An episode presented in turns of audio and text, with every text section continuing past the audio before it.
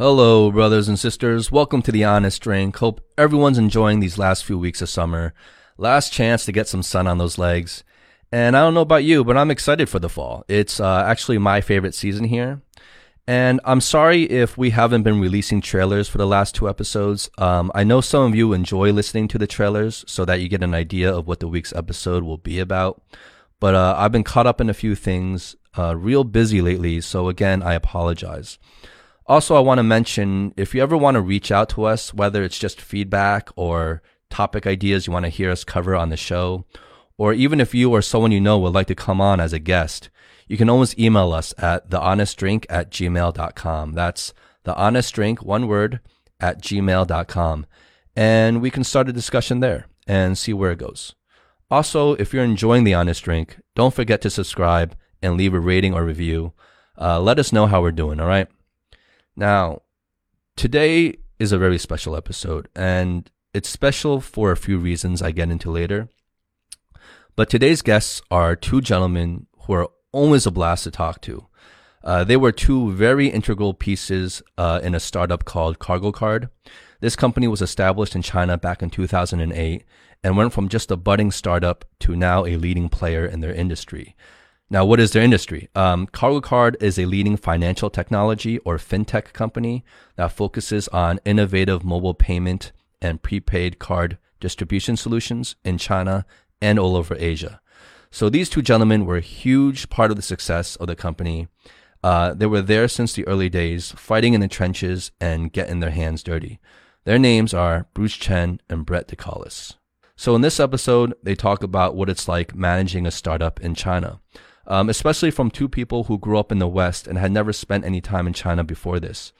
And not only do they talk about the struggles of a startup, but we listen to their commentary on Chinese business culture and other social cultural barriers that they had to adapt to.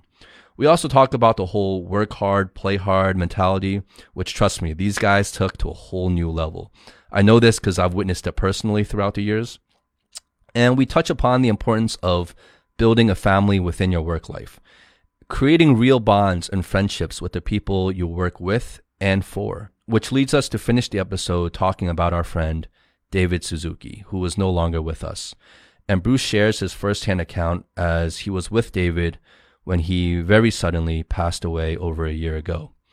He was not only a dear friend and mentor to Bruce and Brett, but he was also the charismatic leader and CEO of KargoCard. It's also important to note that since the recording of this episode, both Bruce and Brett have left Shanghai for reasons we get into in the podcast. Bruce has moved back to Australia to be near family, but still works closely with KargoCard. And Brett has left the company and now spends his time with his wife and son traveling the world. Um, it was truly a great time talking with them, and they definitely put some perspective on what and who are truly important in your life. So please give it up for Bruce Chen and Brett Decolyse.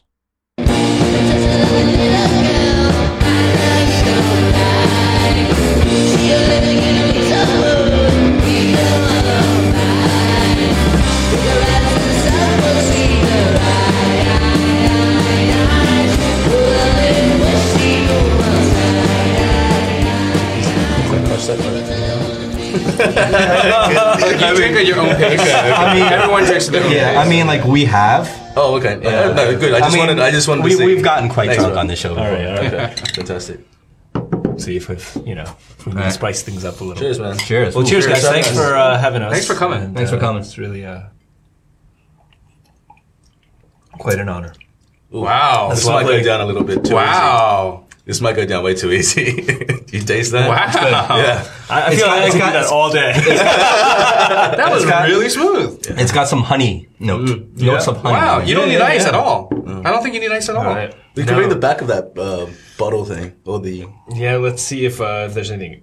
Uh, an exquisite traditional whiskey given a unique modern twist.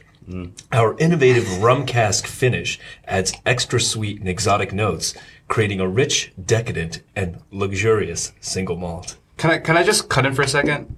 Have you ever thought about doing voiceover? That's pretty good, huh? Very good. you had that tone into your voice. While you were reading that, I was just imagining a guy on like an old-fashioned typewriter, just like typing out. I feel like I need uh, yeah, a cigar and a nice blazer. No, this this, is thing is beautiful. This is really nice. This is really nice. This is beautiful. this is delicious. It's very good, huh?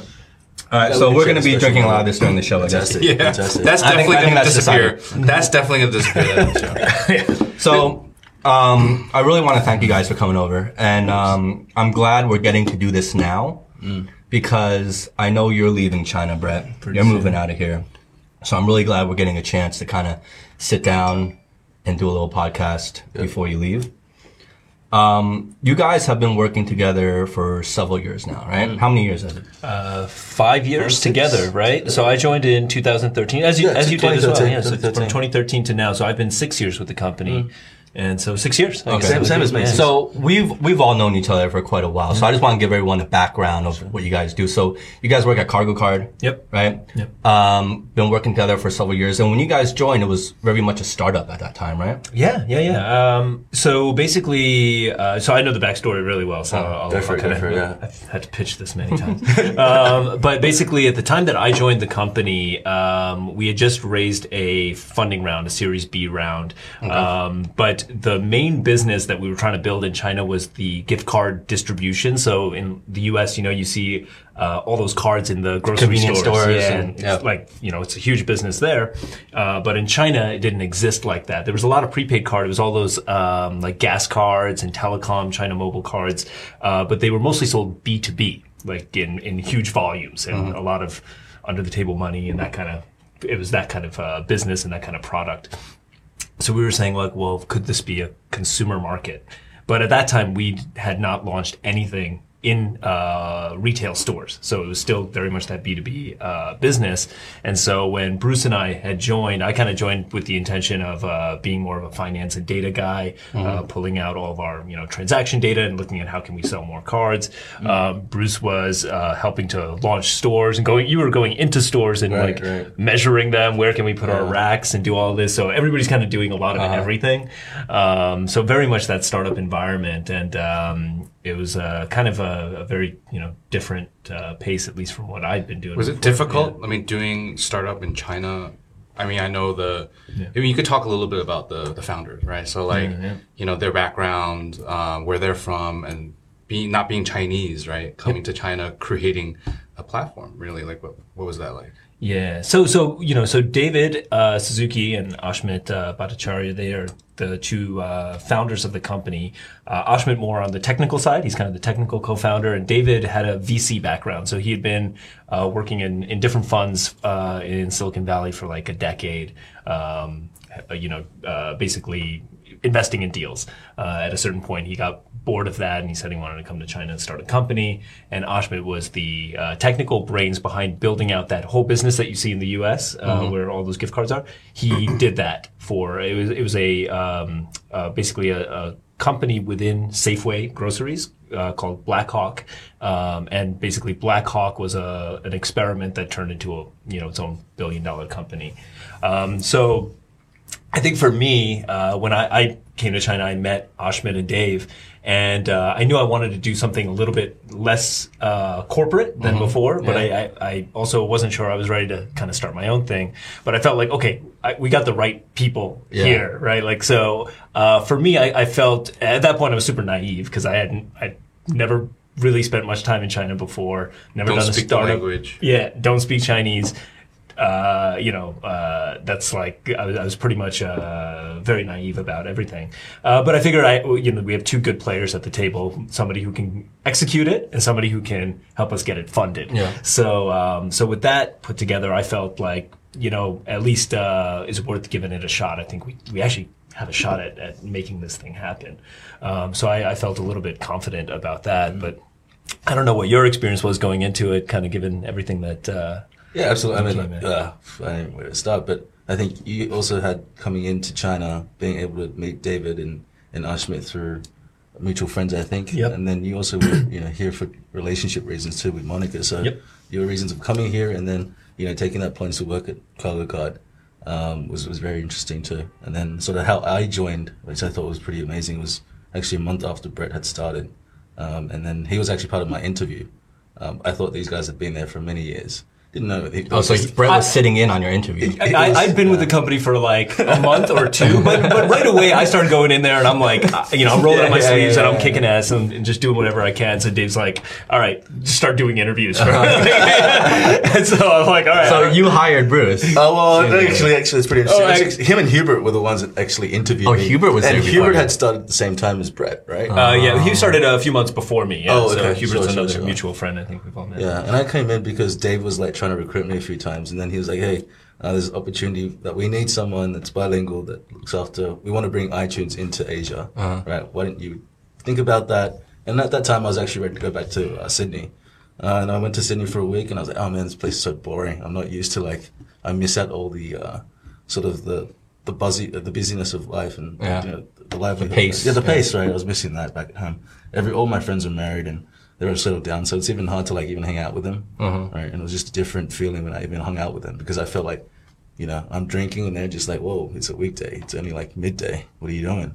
So I felt like there was a bit of uh, a culture shock there too. See, well, th- that brings me to something because I've known you guys for a long time. Obviously, I know KargoCard and I knew David, and but from the outside looking in, right? From the outside looking in, I always felt you guys had this kind of um, culture or philosophy, whether it was just you or company wide, I don't know, mm. but of this kind of whole work hard, play hard mentality Yeah. right?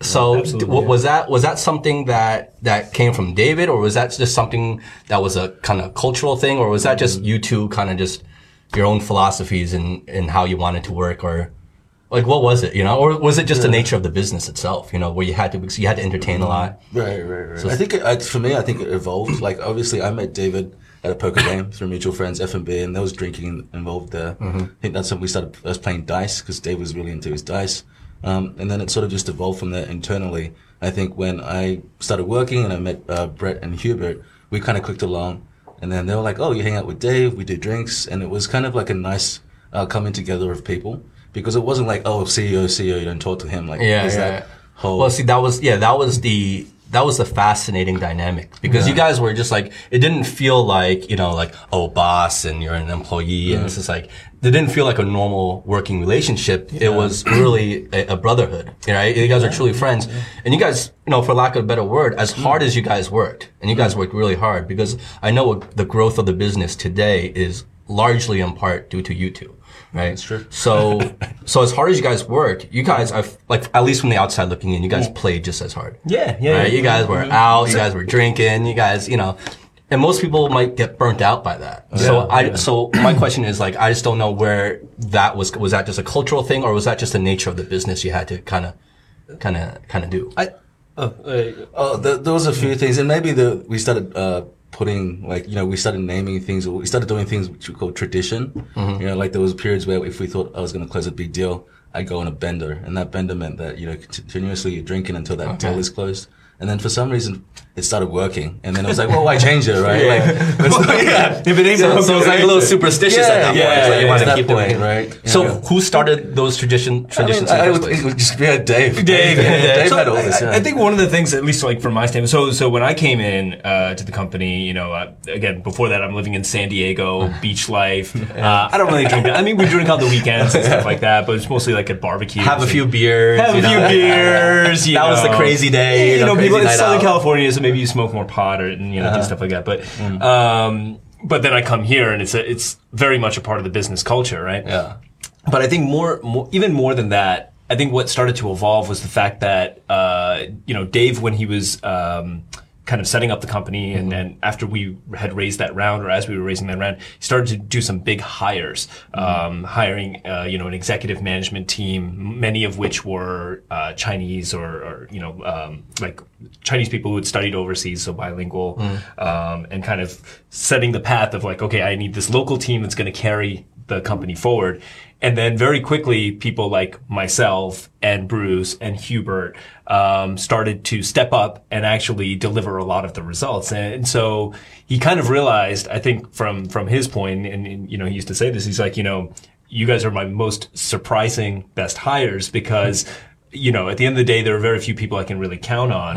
And I think when what happens is that we start building that trust at a business level and you know we see each other every single day. And then we also realize that we're we're really good friends. We share a lot of the same like you know taste and humor. And we're always kind of like you know busting balls about the same things. And so it just kind of starts to evolve from uh, I, or I shouldn't even say evolve. It's sort of like the the culmination of like the trust that exists between friends and the trust that exists between good colleagues or good teams that work together and then we kind of had this double factor of like so we're building trust on two levels and so we really um, you know build these very strong uh, relationships with each other um, so i think that that sort of snowballed everything so that we're like, yes, we are working super hard. We're also playing really hard. Um, and, and I think part of it is part of the Chinese business culture. We are entertaining clients and doing things like that. Part of it is that we're just, you know, uh, you know, foreigners in China and we're kind of just figuring out this whole thing together. So we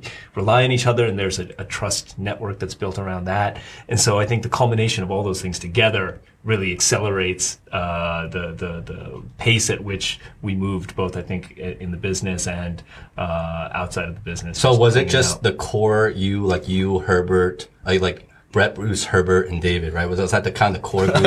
Because you guys had quite a few, and still have quite a few working in the company, right? There's quite a few people, but like I never, I don't know. To me, KargoCard is like you four. like, like, like, right, right. like I don't know anyone else, and it's like when we go out, it's just like it's just you four. So Yeah, it just yeah. felt like a little fraternity within the company. Well, I, I think definitely the Definitely. us as at the friendship level, Right, right, um, right, right. we're we're just very very close. Still are, you Right, know. right, Um, right. You know, obviously David has passed, but um, but Hubert, uh, Bruce, and I still hang out all the time. Mm. Um, but I think beyond that, also there's uh, yeah, there's. Uh, other people in the company Mm-hmm. and uh, very important people in the company. But I think you know, it's just it's all about personalities, right? Uh-huh, and I think that there's certain people you just gravitate towards and you click with, and Mm-hmm. maybe part of it is like an age thing, part of it's a maturity thing, part of it is just who you are as a Uh-huh, person. And um, and so I think like for us, we're particularly close, but Right.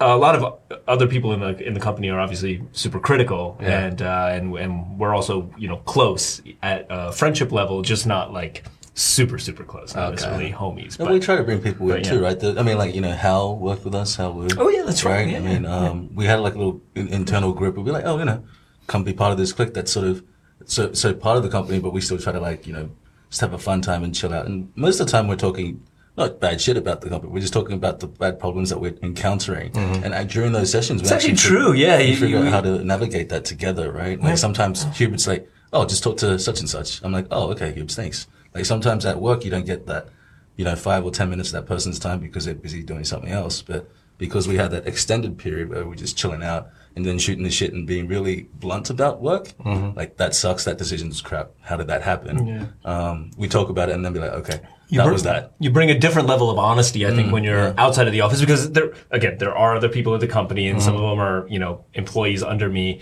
I can't compromise my team's attitude towards the, the Yeah, yeah, organization. right, I don't want them to leave and I don't want them to just, You don't wanna know, be- undermine I don't want them to be yeah. stressed either. Like, you know, we, like part of our responsibility in the management is that we take on the burdens of, a, you know, like, uh, we need to go raise money. We're running tight on cash, or Mm-hmm. you know, this customer is going to leave us, or this that, that kind of thing. That's like what we take on. But I think when we Mm. took that outside of the office, we could really, you know, be critical of ourselves. We could be critical of other people without having rumors get started, Mm-hmm. because it, uh, it sort of became this little war room that we could, uh, you know, hash out a lot of the issues of, of the business and and as a result of that, I think the the business was able to make quick moves because the next day, like you know, for example, if if Hubert, uh, if you know Bruce had an issue and Hubert was like, "Yo, talk to this guy." Uh, Mm-hmm. make, let me make this call for you. Okay, uh, maybe I know somebody who can help. Mm. All of a sudden, we're solving things that may otherwise not even get raised Yeah, if you're just sitting within the, the confines of the office. So, um, so I think it created a, a pretty uh, good dynamic. Probably not the healthiest dynamic uh, in terms of like uh, damage to I think that needs to Bruce be had straight up established a first. pimple on his eye. We Dude, that was for li- this time, right? That I think we need to establish this like level that we're talking about here. So like we all have we all understand because we're talking a lot because we know each other. Yeah. If anybody watches this, But the they're like, listeners, yeah, what, they're what are they talking about? yeah, yeah. So I think Yeah. we need to establish the standard of like like what does it mean when we're saying like play hard, work hard? What does it mean like oh in China like doing business here is a certain way and you have to adapt? Yeah, yeah, what does yeah. it mean to have that difference between if you had this company in America would it be different? Would you would you have treat would you have lived lived it differently? You know, day to day, would it be different as opposed to doing it here? So Yeah, I, yeah, I just want to I want to talk about that. Yep, yep, yep. Um, so sure, like so inherently, I mean, what we're doing in China was essentially trying to take an American. Uh, and, and in other parts of the world, uh, but let's let's talk, call it an American business model that was tried and true, proven itself, and trying to basically bring that into China. Um, I think uh, you know again, what was my role in, in that? I started doing finance, um, but as the as the business started to really materialize, and we just realized we needed like more hands on deck to do things. I started doing things like account management and client relations. I started doing things like business strategy, um, helping organize like the teams we would put together, like um, little tiger teams to you know work on this initiative and that initiative. How do we you know improve this part of our technology? How do we employ uh, you know the right people to do certain parts of our operations? These things. Uh, and then I kind of eventually kept moving up. I took over uh, our finance uh, function as a whole, uh, and now I serve as the senior vice president of the company, basically leading two parts of our business. Um, one that evolved on the back of the gift cards is we also do now all of the mobile payments, uh, WeChat and Alipay for the convenience stores that are uh, our technology plugs into. Um, so that's uh, a lot of transactions and a lot of uh, GMV, and then we layer a lot of services on top of that. Not just doing a payment, but we also push like digital ads and uh, things like that. So it's kind of turned into like a, a marketing ad tech network uh, on top of payments and gift cards. Uh, and then another thing that I do is that we got really good at printing gift cards in China to support our our business in China, and um, and then that kind of caught the eye of global players like Amazon that we worked with in China. And then they said, "Can you just print our cards like for the U.S. and Japan and other markets?" I said, "Yeah," and uh, that evolved into being a, a pretty huge business, one of one of the most sizable businesses for us um, from a profitability standpoint. So those are the things that I run, and they're actually have nothing to do with finance and and uh, where I came from in, in the finance and data world. It's actually like P and L, running a business. Is there any type of? I mean, just I, I can only speak generally because I don't know your field that well. But like generally speaking, working in China, not really speaking the language too well, working with mostly Chinese employees. I mean, what are some of the difficulties that you have to deal with? Oh, super hard. So like the first, uh, so when I did first start with the company, I was mostly doing finance and data, right? Like that's how I learned the business. I had to learn all of our metrics. How does all the, we're a technology company, right? So basically like if a card is sold in a convenience store, 7-Eleven, it gets, it has no value. It's just a piece of plastic. And then it gets zapped at the clerk and that comes to our cloud. And then we have to uh, analyze the data and then decide okay is this an apple card? Is it an amazon card a walmart card? We send it to the right party on the other side to authorize it say we got this request from our store. Do you approve it? They approve it. We light up the card basically activate it. And now it within a matter of two seconds that card can be uh, taken to a walmart store or taken to amazon.com and, and used right amazon.ca so that's the technology uh, that powers everything we do uh, in a transaction. So I just basically dug into the data to try to figure out how how does the business work. But the all the data guys, all the IT guys, were all like super local Chinese. so uh, it basically forced me to learn Chinese. I just started to, I, you know, w- work with one of the the the, uh, the data reporting guys, and using a combination of uh, translate and um, just. Did you have like a translate tool with you the whole time? Like well, it's, it's yeah on my computer. Google Translate. You're like, look at what I wrote on my computer. Um, yeah. That's what I mean. But, but you often we point to things, and then I would say, "What do you call this? What do I call that?" You know, like and then And learn it. and learn it, and then we just start to communicate, and we actually have a really good rapport. Then I can ask him questions, and he can explain to me like more complex things, um, and that's how I started to kind of actually learn Chinese was more in that that context. Uh, and I took learning Chinese pretty seriously. Like I would just anytime I go out to the markets and stuff, I'm always asking questions and things like that. Um, and then we also had a fair bit of bilingual staff. So navigating that environment, um, you know. I would say in the early days, I just I just had to jump in and, and try to learn uh, Chinese, and uh, and it helped a lot. It helped a lot. Um, but that was probably one of the biggest challenges, and I think probably one of the challenges that a lot of uh, people face. But I think that a lot of people get caught up on language, like especially if you're trying to do business in a in a foreign country. Yeah, most people that's the first thing they think about, like, oh, well, there's a language barrier, and that kind of Yeah, stops them but but from there's a pursuing. cultural barrier that's far bigger than any language, right? Um, I mean, the just understanding the concepts of like guanxi Mm-hmm. and um, you know face and how these things work. Like these are just they're they're things that exist everywhere in the world, but the way they exist in China Quick, are a little bit different. What about it? Explain it. Okay. oh, uh, well, so for any listeners who don't know what guanxi is, guanxi is basically the Chinese word for like relationship, right?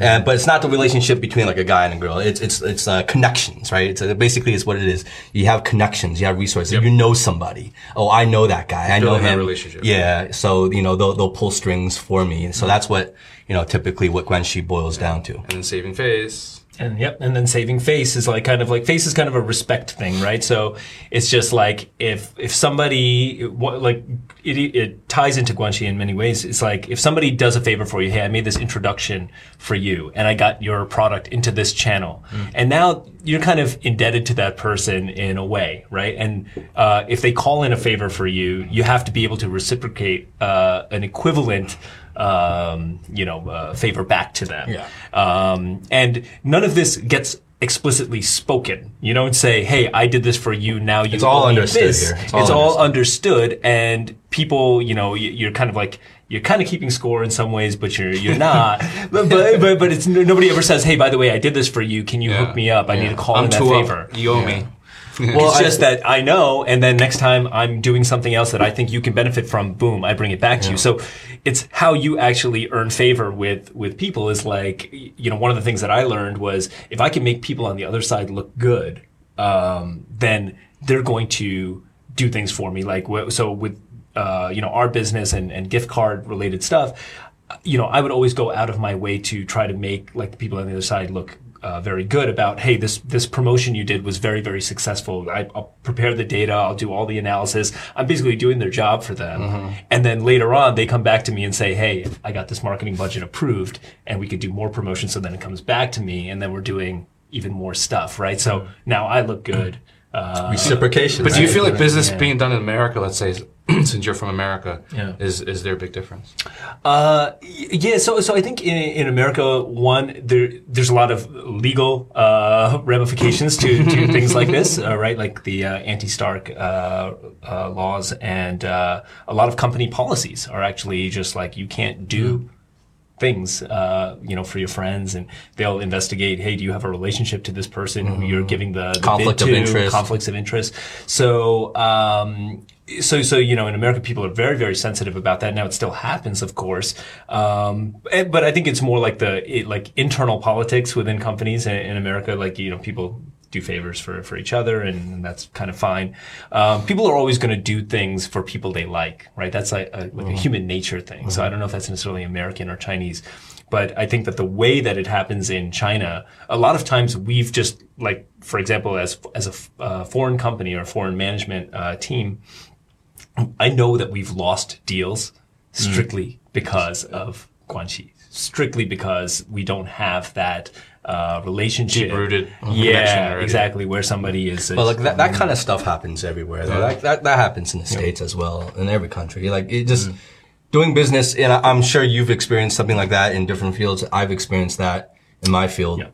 Uh, That so that I think that's It's a something human nature Yeah, that's It's something human nature universal. thing, But what I think like the conflict of interest thing, and and you know when we're talking about the guanxi like that exists in the states, is very different. I think than what it exists here. So that is more pertaining to like if you if you if you get if you get in a position of power within, within a company, and you have an old buddy, right? And and uh, that that works for a, a vendor that you have or a, a client, you know, someone, and then so you're pulling strings that are not really meant to be pulled at that point to kind of serve yourself. Versus the Guanxi in China kind of forces you to go out and make new relationships, make new connections. Whoever those vendors or people you're working with are, because of this whole guanxi and reciprocation kind of thing, it forces you to be much more mindful of the relationship you're building, even with someone you don't know. But it could be a new working relationship. but you're very well aware of that, right? Mm-hmm. So I, I feel like it, it's it's it's kind of it's it's a little different. You know what I mean? Yep. Yeah, absolutely. I mean, here, so that's one of the again parts of the business, and I think Bruce is he's he's one of our uh, you know chief entertainment officers because yeah, because, yeah, you, you know you, you got to you know make make people have a good time and and or like you know have a good experience with you. You build trust. You build. Uh, you know, just compatibility with people, uh, and I think that's something that like Bruce I is think coming back to the Guanxi you thing, right? I think what I, I've, I've sort of encountered and what I've tried to overcome or understand is there's so many levels of layers of that. Like, I mean, there's superficial Guanxi, right? Because I'm just scratching his back to help me scratch my back. Mm-hmm. Now, there's other levels of Guanxi, like, I know Howie, he needs a little help with, do you know a vendor in some, some place? I'm like, yeah, no worries, I'll, I'll set it up. This guy's a good vendor, Howie's a good friend. Mm-hmm. That's a different kind of Guanxi. It's kind of like getting things done quicker, right? And I Yeah. think China's all about pace and speed. It's sharing resources. Right, sharing the day, resources, right? yeah, yeah, yeah.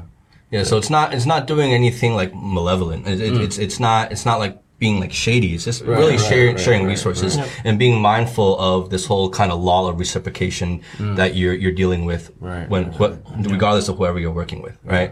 So I feel it's it's it's in a very different context here than when people say, you know, um, when people bring up things like, you know, co- conflict of interest or like whatever. It, it does put you in like there's a lot of ethical things that like I mean I think that's what, what Brett mentioned too. Like there's definitely deals on the table that there were reasons we couldn't close it, not because maybe our management team weren't as connected. There's probably a level of grayness that we had to operate That's in, true, right? too, so yeah, yeah. ethically, like we hear that, um, and I still would be the well, there's definitely all unethical Yeah. things. Yeah. that there, there were a all the lot of things that like Bruce what I'm walk, saying would is that walk away from. Right. And- but, walk but away from deals yeah, Bruce Bruce would be not- like, hey, you know, uh, he would take it to like, let's say, uh, Dave or our president, and be like, hey, here's this deal on the table, right? And they would be like, all right, but you know, we have to like create a different type of uh, tax, uh, special yeah. type of tax Right. fapiao, uh, tax invoice that uh, you know is not our, what our business is licensed for. So you would Right, take that right. all into consideration and weigh Yeah, out yeah. the kind you of pros to and go, like, cons. to talk to the tax department, like you know, you had to think of that, that angle to see if it's even worth it. right, to right. these. And then uh, the tougher part of our business, gift cards itself, right? It's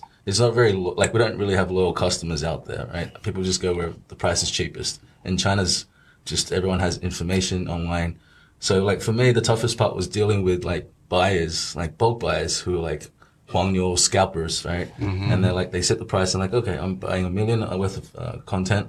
What's the best price you can give? And it's like, okay, I, I say a number here. He's going to go to our competitors or anyone else in the market and Use say, that hey, number. yeah, and then it just gradually becomes a declining. It, it's just a tough, uh, and so we sort of set the benchmark and said, nope, this is what it is. Take it or leave it. We're not even going to bother with these like shitty deals because at the end of the day, that's what happened to like you know a lot of these brands pulling out because they couldn't sustain that. Like everyone's just making money off off them. Right? I think Yeah, Amazon true. is one of those. Right? iTunes pulled out.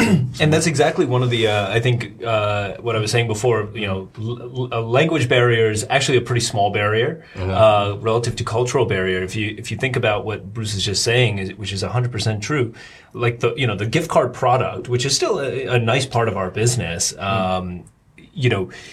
In the U.S., it's exactly that. We call it a gift card because people often gift it for uh, birthdays, Christmas, whatever in China, the cultural gap was that you know we wanted to try to create this uh, gift card concept for a consumer, but really. Chinese consumers don't want to gift this. It actually they lose face because the value cannot Right be the- yeah. cannot be high enough. Right? There's regulations. The prepaid card can't be more than a thousand RMB, but a lot of times people give red envelopes that are like 3k, 5k, 10k. Yeah. Um, you know, as part of yeah. like a gift. So I'm giving you, uh, you know, a much smaller value in a card. So there's kind of this uh, cultural product market gap that exists. So so actually then what we had to realize is that culturally we had to pivot the way that we market the product and that's where, you know, Bruce uh, he's the guy who does most of our B2B deals.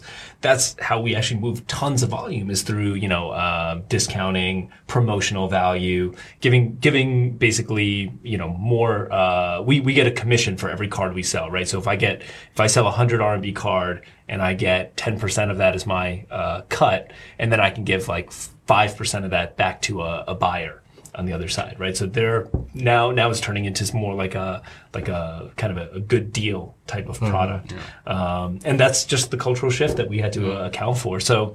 Um, so I think that those were the bigger challenges than, Okay. than actually trying to just speak Chinese. I mean, ultimately, you can always find people who will translate for you. yeah, there's always ways to get around that, right? But yeah, but is somebody really going to tell you, hey, this is why uh, I will or won't buy your product. This is why I will reach into my wallet and give you cash, or I won't do it. Um, and until you understand that, you can't build any type of business, right? Because you're not creating value for them on the other side. So I think that that was uh, probably one of the biggest. Is, is, has there been any like really frustrating moment where that culture barrier comes strong as hell, and you're like, "Fuck! Like, why isn't this happening? Why isn't this working?" You know, the first time you really face something that For me, there was more like elements of ghetto-ness that I didn't encounter. Like before, so we're in a really nice office with, you know, we've got a meeting room. And I think just Chinese culture, right? It's like, you know, these guys came in, they're like, oh, I want to see you. I'm going to bring, you know, I want a million RMB worth of cards.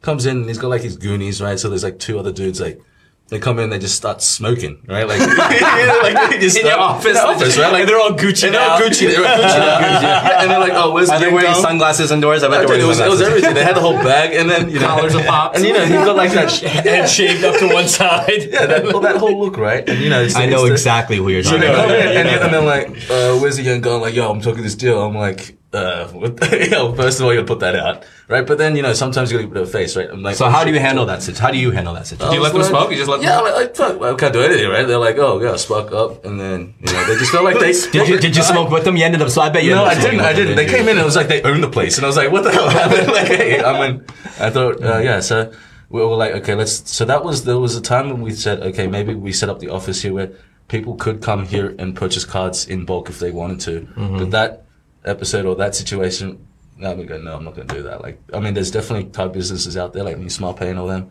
They do that. They just have a building. You go in and buy cards, and then. You know, you go pick up and everything, but it was just that experience alone was just like, whoa, that's a little bit out there.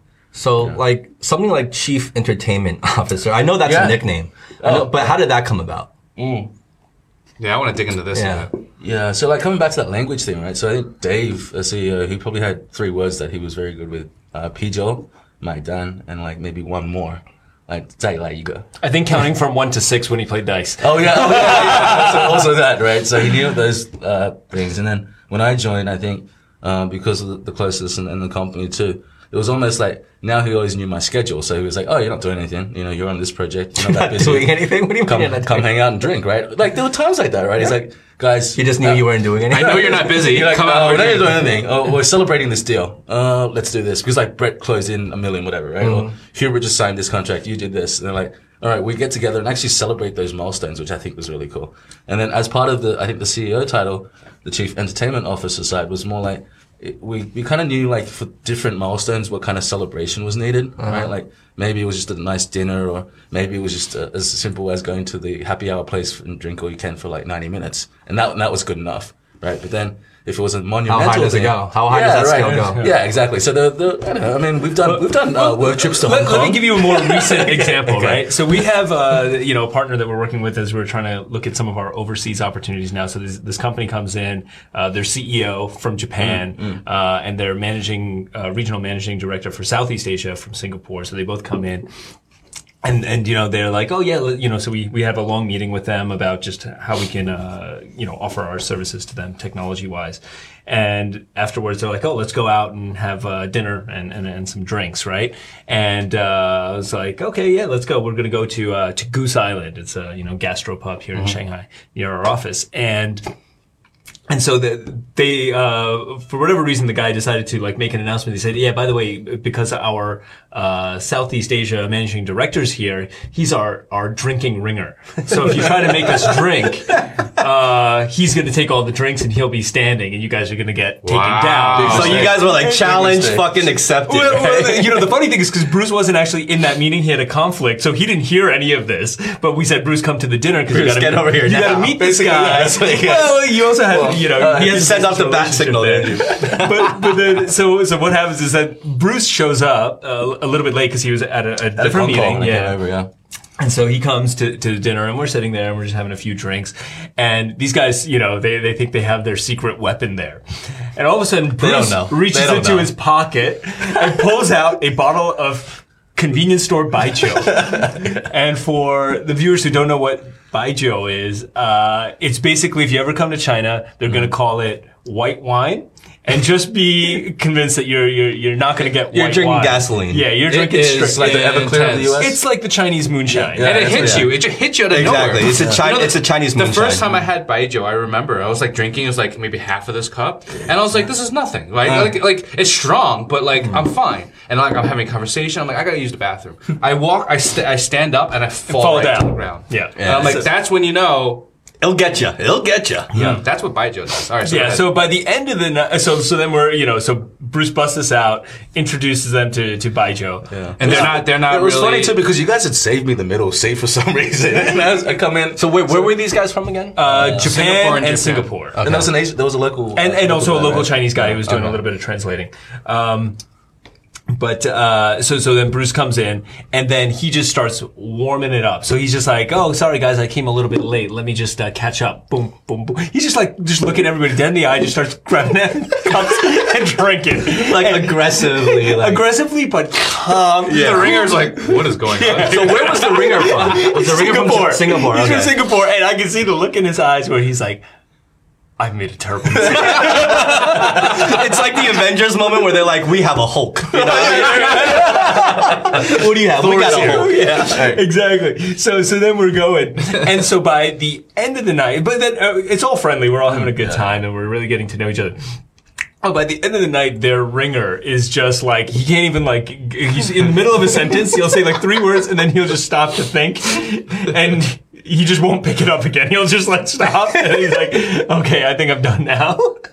he just he lost speech basically, and uh, and and so you know, but at the end of the day, like you know, uh, Bruce is able to break down those barriers. Those guys, you know, this guy's sitting there with his CEO and and other, they're all important people in the company. But I I think what he has this amazing ability to do is not only get everybody comfortable, uh, you know, as as friends with each other, but like bring strangers into the fold and just get them to just Exactly. listen up. He, he has a gift for it. Like has a gift even even outside of a work related context, yeah. Like even amongst our own friends, like Bruce has been for many years now, kind of like that glue, that social glue. I agree. Mm-hmm. You know what I mean? That kind of keeps us all together. Cause you, you there's something about you that, you know, you just, every, every, everything is welcoming. There's like no judgment. and, and even people who don't know you, like, mm. I, I, I've seen it with my own eyes. Like they're immediately comfortable around you. Right, right, Right. right. That, that's a gift. But you know, there's a deeper layer of that too, right? Like, I mean, how we all met and became friends. I'm still surprised I'm friends with Howie because I mean, our story goes back that. Uh, oh, I didn't like guy- Howie when I first met him. Oh yeah, yeah. I thought he was a dick when he I didn't like you either when he met you too. Oh, he We didn't like me about when that. I Fuck you. What did I do? Hey, you know, uh, it wasn't that you did anything. It's, it was what, Just the it's what- vibe? It's what you didn't do. Just a vibe. Just a vibe. Okay. yeah, you just, okay. we just didn't have a bromance, you know. And uh, I just like, actually, I think when Howie and I uh, first met, we always just like, it was even always, we always just hang out and uh, That was like kind of like you know we were all through different uh, parts of our China story, right? Like Yeah. there were periods of time that we were like always just hammered. So like there were times where I met Howie and he was hammered, and you'd been I think it was probably the second or third time when we met. And you're like, oh hey, haven't seen you before. And I'm like, yo, how, Yeah, I met yeah. you so times. So that was kind of. I think that's when you turn a leaf and you're like, oh shit, I need to, uh, you know, be a little bit less of an asshole. Not an asshole, but just you know, it was. Uh, I've had uh, periods of times in my life where I had a drinking problem. So No, we, we, we all had, we all had, you know. Yeah. And uh, I think called seven years in China. yeah, yeah. I And think then- a lot of my brain cells are already dead because of it. No, no, and and for some reason, this liquid courage that we're sipping out now, this, this it's almost like oil to, to the gears that we do, and especially in a working environment. Sometimes after a, a hard day of work, just to have a drink with really good, like you know, the brotherhood or the friends, just to know that we've all faced the same challenge today. I mean, we sat through uh these management meetings where we look at each other and go, "Holy shit, is this really happening?" And it happens, and we just, you know, we take a little time out and, and sort of pick ourselves up, right? It's like we've been put into battle. We took this fight. We took this war we might we might be we might have lost that battle, but we'll you know we'll pick up and keep going. And I think we had those moments where you know we thought about even leaving the company. There were moments where you know other companies were trying to vie for our for our talent, right? And we've spoken each other out of many many. Yeah, we've uh, exactly. That's, Actually, that's actually true. That's and I think that's one of the things. Um, you know, I think for anybody who's ever tried to do a, a business of any kind, um, but especially a startup that's trying to do something that's untested, uh, one of the hardest things to do is build a team, right? And I think that's one one of the things that Dave saw in us when he was like, "Wow, okay, I put together a group of people that actually." Will roll up their sleeves, get things done, and I, I like to be around them. I just want to be around people that I want that I want to see every day, right? Like, I mean, you spend a lot of time with the people you work with, so you want to make those good people. Um, so I think that uh, one of the things that uh, is really hard is keep keeping a good team because, especially in a place like Shanghai, we've all gotten nice offers. Um, and you know, when you're at a startup, you you don't make as much salary. Not all, it depends on how well funded the startup is, but you know, I, I think we've all made less money at KargoCard than what we could make in other places, and we've all had very rich offers. But um, what we've also done is kind of, as a brotherhood, talked people off that cliff. Like when somebody else has a, has a, an offer to double, triple, quadruple their salary Damn, going somewhere else. quadruple. That's a big number, right? And um, and you know, we say, but bro, think about this. Like, what what are you going to be walking away from? I think at the end of the day, I know when I was in that same position, um, you know, potentially looking to to leave and take a richer offer, I, I looked back at it and I said, well, you know what? Like, I live ten minutes from where I work, and uh, this whole neighborhood is amazing. The people I get to see every day and spend time with are amazing. The business has tons of challenges. and We're far from finished on on achieving our mission, but um, but you know, leaving all of the the good things behind would be far more damaging than the benefits of just Financial more money. Yeah, more money, um, because that's not really going to define me or or create like long term, uh, you know, kind of meaning to to the So it was more. It was more like kind of the environment, the culture, the mission, which you guys were on. Kind of just had much more, much more impact on you guys than, let's say, just just pure money and financial Absolutely. I mean, like we've all been to each other's uh, weddings, which I, I know a lot of colleagues do. But like, I mean, we we created we created fake traditions around weddings. Like uh, when we know when the person's going to propose to their significant other, we'll make a trip to all go to Hong Kong or Taiwan or different destinations to go help them Macau. shop Ring- ring bucking, yeah. shop for Ring that bucking, ring, yeah. buy that ring, and then like we hang out and party. But like we you know we give them shit the whole time. so it was like a, bach- a mini bachelor party. It's like a pre-bachelor party. Yeah, Yeah. It's- we call it ring bucking, and it's uh, Ring bucking, Yeah, and uh, or like you know, uh, I had a baby bucking, which Right, was basically right, right. before you know my son was born. We all uh, just did like uh, we had a golf cart and we had nine holes, so to speak, and we just had basically it was a, a bar crawl of nine nine pubs, and we just kind of went around town and had different challenges to do and stuff. Like these types of things are, uh, you know, you it's like I think walking away from it would be like walking away from family in some ways, right? A family that you really start to to uh, love, and like all family, you know, you you don't have to get along all the time, and it's better if you don't get along all the time. You can work through your issues and talk about you know the things that um, that you're having challenges with, but. Uh, at the end of the day, that trust, you know, it all, going back to, to, I guess what, you know, I started talking about, which is like the, the trust that we built as friends and the trust that we built through the business would have been uh, not worth walking away from. So, uh, yeah, So- it's pretty valuable So what you were talking before in terms of like, you know, um, whether it was you guys or, you know, other people in the company getting much more financially lucrative offers from elsewhere. Mm-hmm. And you would talk them off of that cliff, so to speak, you said. And you would even talk each other away from that cliff because you, you guys were offered. Was that, was that far, was that more, um, was that easier to do when David was around versus now, you know? Um, was the culture different when he was around? Uh, yeah, de- definitely. The leadership was different. Right? Uh-huh. I mean, I think leadership, his way of leadership was uh was far different. Uh, he was very much enriching. He passed up so many of his skills to us that I think we still use to this day. You can't put a price on that. Um, yeah, de- definitely, definitely. Like, what kind of impact did he have on you guys? Um, he, because he I feel us, like he a us- really he really let us run the show on things because he believed in us. So he trusted us. So like, and and you know, partly of that, he knew that we were never going to screw him any business deal, any friendship, anything of that nature. So he was always very supportive of us doing doing what we were doing.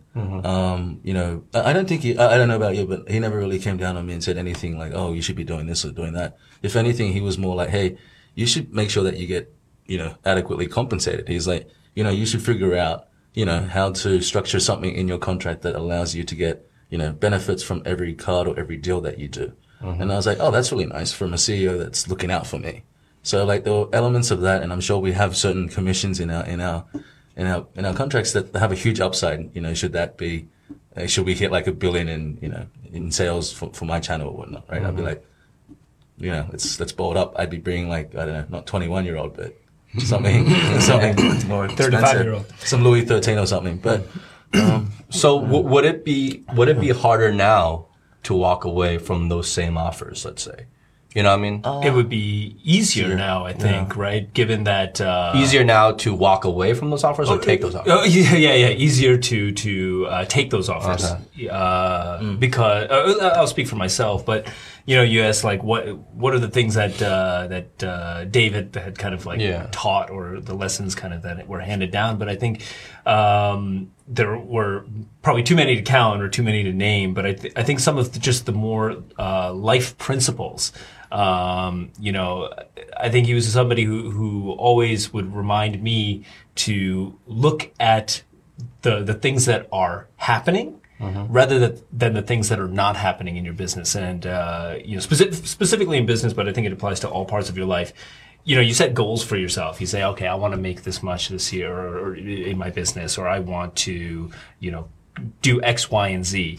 And more often than not, you're going to set lofty goals um, for yourself. And when you don't hit those goals, you have two things to, to look at either what you missed or what you achieved from where you were at the beginning of that year.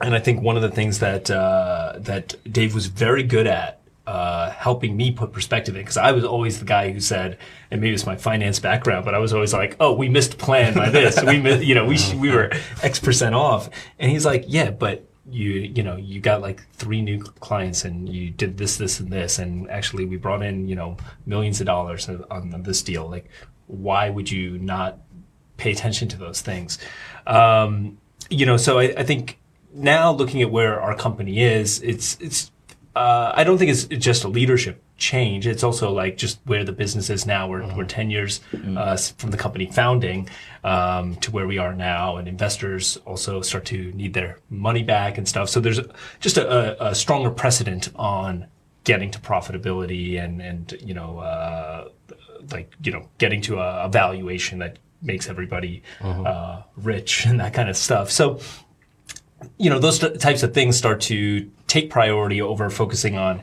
how do I improve myself, improve myself, improve myself, and uh, so for me personally, it's easier at this point to to say want to walk away because um, those types of pressures are are good, and you should you know have a certain level of that in your life. But um, if you are going to do that, you should either do that for yourself um, rather than somebody else.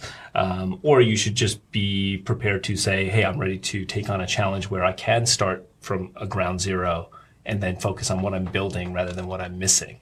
Um, so I think that, that that life perspective is something that I took from you know from him and kind of applied to all aspects of my my career, my even my family, my personal life. It's so easy to always say, "Oh man, I wish I had that. I wish you know uh, I was in this position or in that house or whatever, whatever."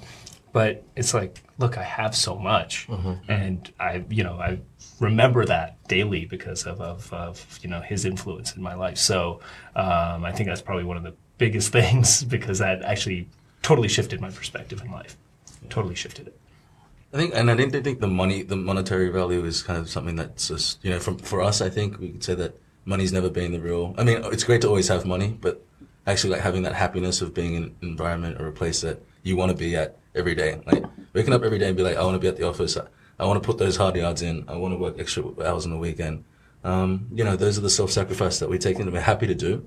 Like I think the time that we start, we start doubting what we do and the effort and the time that we put in, um, you know, it's it's always nice to know that there's a one million RMB paycheck out there for you in salary. It's comfortable, but um, I, don't know. It really comes down to where you are, uh, you know, where you are yourself. Like for me, I don't think I would want to go work for a like a Nike or someone like that, or whoever it is, right? That has a, a gift card position. Um, for me, that's just more like okay, now I've got to spend a, a next you know X amount of years there, and not be where I feel like KargoCard has allowed me to develop as an individual to be more like flexible, go seek out other opportunities that, you know, you uh, you have kind of more control of your own destiny rather than. But just Cargo being Card now is, is is beginning to become more like a corporate kind of culture, is it not? Has it always been? Uh, That's it's a, Yeah, yes and no. Yes and no. I, I mean, I think that that's. Uh, I, I think what it is is that. Um, how, how do I want to say it? So, so I think that yes, as as things start to mature and shape up, um, that starts to happen, right? Because as a startup, you're you're trying to test things that are unproven, and then exactly. as certain things that you've done become proven, then you say, okay, we're we're definitely going to do this business. And no business has one single source of revenue, right? We have a few different business lines. So like we say, okay, we're definitely doing this because it's working, and we're going to definitely do this because it's working, and this one, uh, maybe we'll keep doing it, or maybe we'll we'll decrease the uh, effort we put on it. So as that starts to to shape up in in that regard, yeah, it does start to become more corporate because then you start to set those targets. It kind of takes me back to my, my old mm-hmm. life, right? And that's kind of what I was saying mm-hmm. is like, you start to focus on, all right, well, here's my goal and here's what I did. And rather than looking at what we did, it's like looking at what we missed because these businesses become mature. So Well, everything starts taking shape now, right? Yeah. And then you kind of get mm-hmm. set into the typical kind of business structure. typical business structure, more corporate structure. So, so I, I do think that that's uh, happening, and that's not a bad thing, right? That's good. It- Mm-hmm. I, I want that for the business because that means that it's getting to that next level. Yep. Um, but it's also just uh, a point of reflection for, for, for me, and I think Bruce and Mm. I have both talked about this in, uh, for what we want personally. Um, you know that that I think it's it's time for for me to look at okay, what else can I be doing that puts me back in in that area where we were really having a lot of fun and um, you know things were accelerating and, and different every day and I think the growth is always going to be there for, for KC, like Ocargo. I think we've identified what the, the future opportunities are in the market. I mean, we've, we've really, we really stretched ourselves at, at the, you know, last few years, probably figuring out what works and what doesn't. And we've really thrown, like a lot of, we've cast a wide web or a wide net of things. And now everything's sort of, you kind of know where it's at. And, and I think that requires now like a greater effort. Um, so it's almost another commitment. I think in my mind, like five years at this company again. So it's almost like, you know, where do I want to be? Do I want to, at my age, right? You know, obviously, then another five years to that, I'm like, oh, I'm almost like, you know, late thirties. Do I, and I, am I, am I still going to be in China? I mean, I've had a, I've always had a nice nine years here already, right? I mean, I'm also looking to figure out whether I want to go back or Yes. Question. Both of you. Would you go back to your own motherland? Your whole old country? India? America? No, not mother, motherland. Okay. America, Australia. yeah, yeah, yeah. So, so I mean, um, you know, so that's that's in the cards for me. I mean, that's happening in the next uh, few. But you don't months. think America's kind of fucked up right now? Like, you- like, why would you want to go back there? Well, so so everything's fucked up. Um, you know, I I think there, there's no such thing as an amazing like, or excuse me, there's no such thing as a perfect place. But to me, the world is an amazing place, no matter where you are. Yeah. Right? Like most of the suffering and, and misery that people experience is is brought on by themselves. Um, and as I, I start to spend more and more time thinking about like life and the, you know the grand scheme of things, I, I really do feel that that actually you can control most of that misery and and how you know how you look at everything as being fucked up or perfect or Perspective, right. beautiful.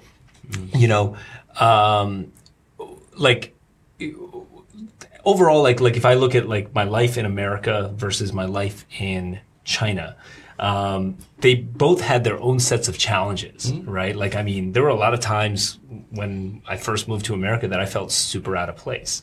Uh, the same way I came to China and I felt super out of place. But over time, in both places, I found my place is a place that was specific to me.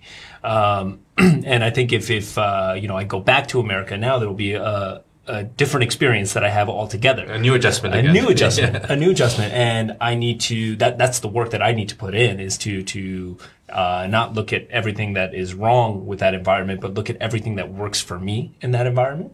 Um, but but you know we don't know right now. Like like my you know my, my wife and I were always discussing like w- you know we're going to take a, a little you know period of time to travel and, and see the world. And we're not dead set on going back to America. We're not dead opposed to coming back to China, but we're also open. Like, what if we end up in India, where we decide to spend a bunch of time? And you know, uh, she's super passionate about her yoga practice and and things like that, and that's a great environment for that. What if we realize that's where we need to be? I mean, I'm, I'll end up full circle hmm. back, you know, where where I was born. Or what if we end up in Europe and just realize, God, this is like this is hmm. awesome.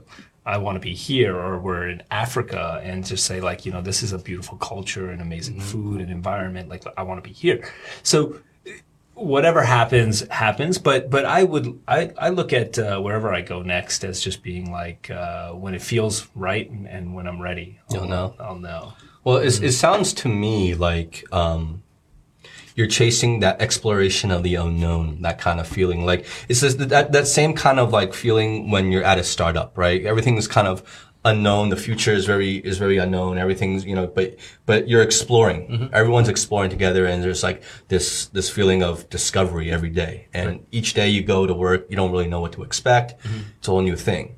Now that that's that is slowly changing within your company.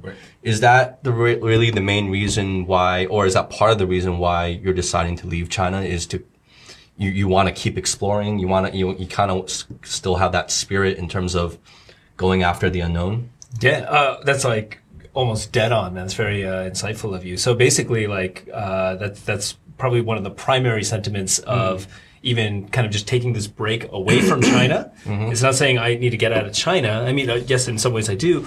And it's not saying I need to go back to America, although I love America and it's a, it's a beautiful place for, for what it is with its own set of problems. But like, I just want to get my head out of what I've been seeing and like, you know what you live is just uh it's like kind of like what you're able to see yourself living every day right?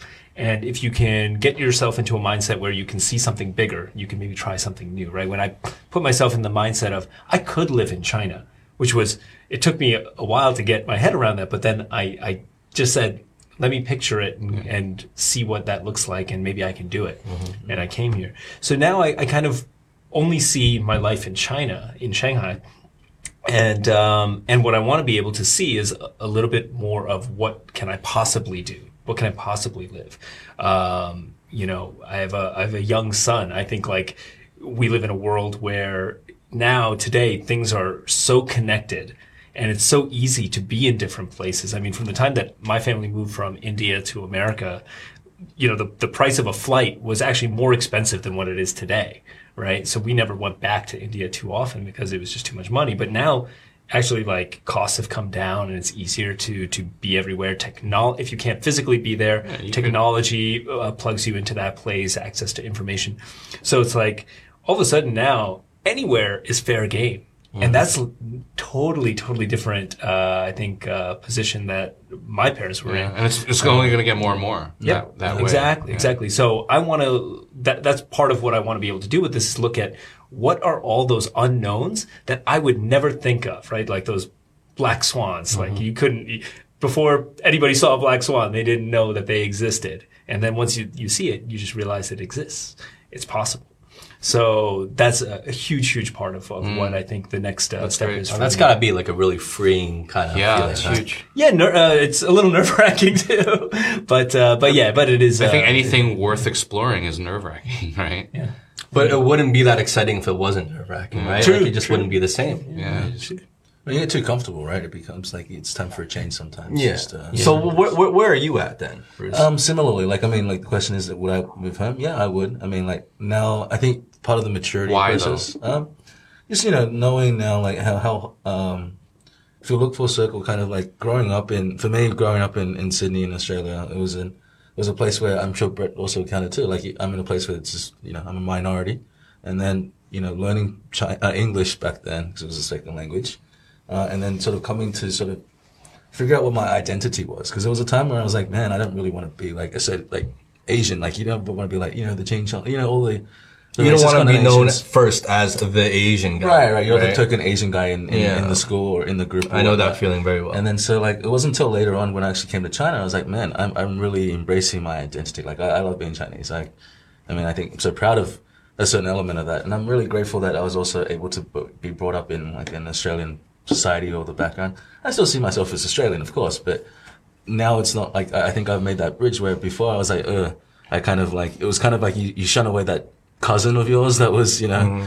You know, the drunk at the table, the drunk uncle, and I think China was that at some point. Now I'm more like embracing of that. I'm like, oh, this is me. This is who I've become, and very proud of that. Um, and you know, now being in Asia for so long too, I just really embrace living here. Um, but I can also see as my parents get older, like you know, I got to take on more responsibilities as well. Like I think in traditional Chinese norms, it was always understood that the uh, the son in the household was to look after the parents, and then you know, through my upbringing in Australia, my parents were always like, you know, one day you got to come look after us. And I was like, what, what are you talking about? Like, my Aussie friends are like, Yeah. their parents are happy. Oh, sorry. Their parents are happy. They're like, oh, as long as my parents are happy, that's cool. I, know, I just was like, oh, yeah, same approach. Like, as long as you guys are happy. But in Asian cultural mentality, it's more like the son always comes back and looks after the parents because it's kind of like, but I don't think it's like Asian culture. I think it's like in every culture. It's almost like when you're It's young, in every culture, but it's, Yeah. it's very pronounced in Asian culture. Right, right. a little bit more. Absolutely. Filial piety. Yes, yes, that word, that word. It's hard for to say. Way, way, to, way to whip out a big word on us. Okay. Can you spell it? Two big words. Q R S. No, actually, the, the, actually, uh, I did want to dig in deep about that Sure. because, um, I mean, I think we've we've discussed this in our own time before Yeah. uh, about being Asian in, let's say, America or Australia, Right, right, growing right. up, the identity crisis Yeah. in, a, in, a, in a small way. Uh, growing up, I mean, you you were the same way. Like, we, you didn't have that many Asians around you, right? Uh, Mm. Same with me.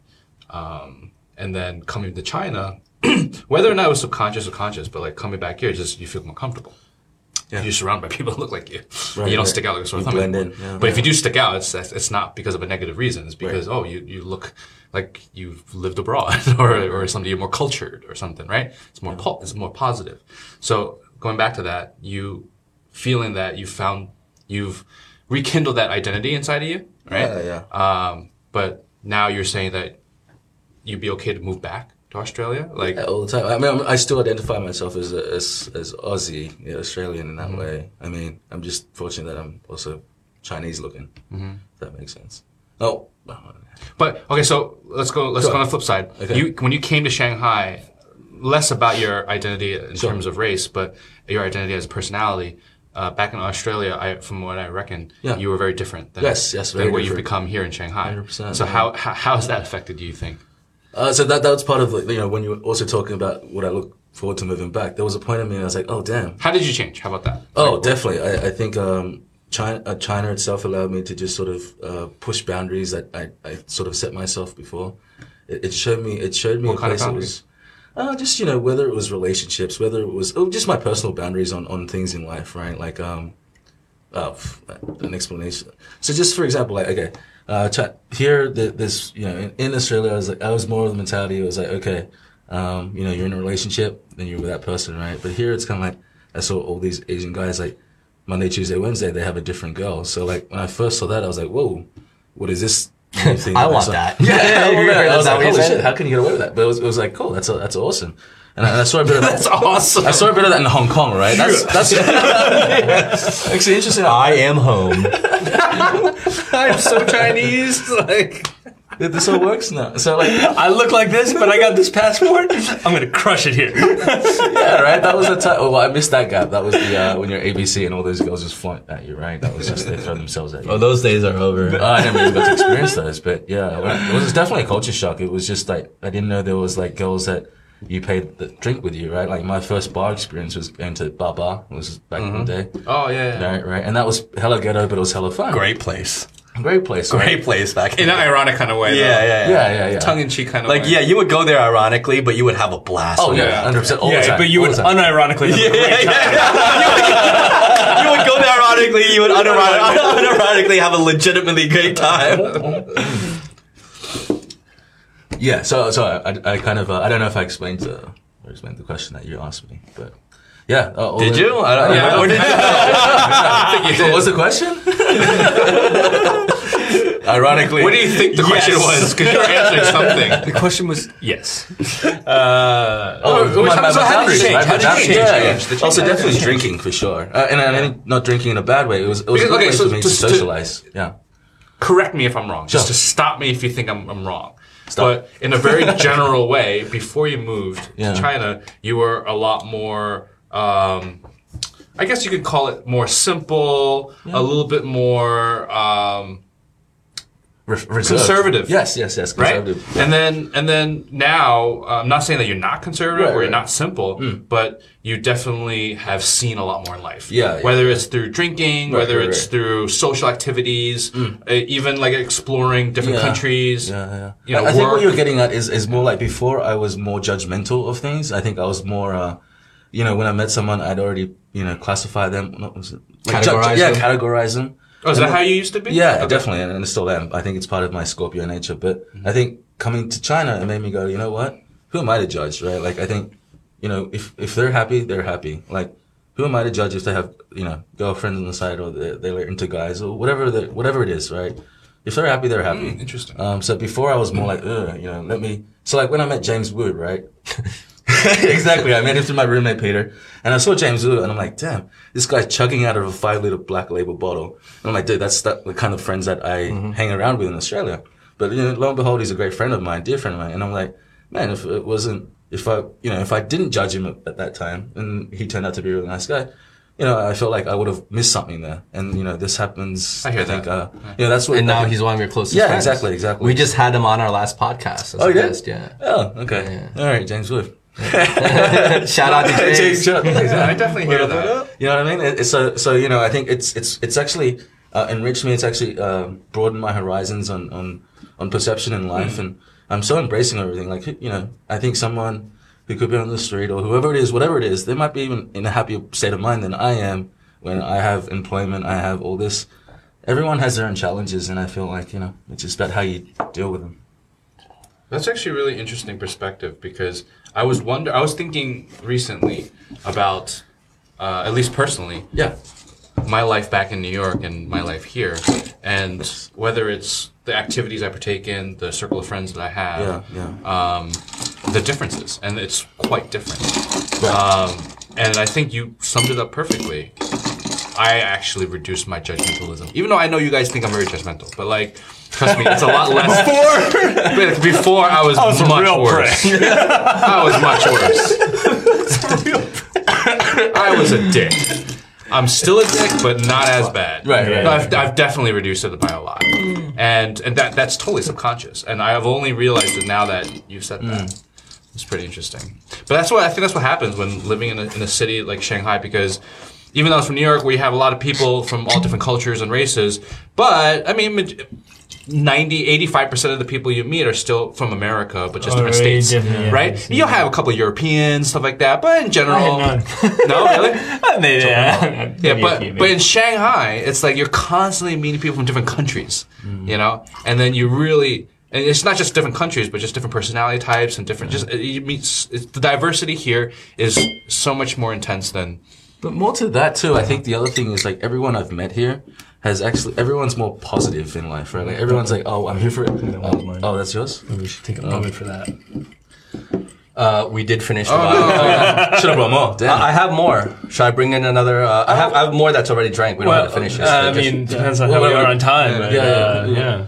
Well, let's go ahead. Go Yeah, ahead. so what I was saying was just like uh, I do find most of the times when I first came in, maybe not so much now. I, I start to see all like, all the riffraff of the it's like The riffraff. The riffraff. It was kind of like oh now you see these drunk young kids who kind of like embracing China life, right? But All the tomfoolery. Exactly, right? When we, Kids these days. we went we went through that too. We went through that phase. It was like, oh, so fun. Oh, everything's new. And then You're like from like 1930s. the riffraff.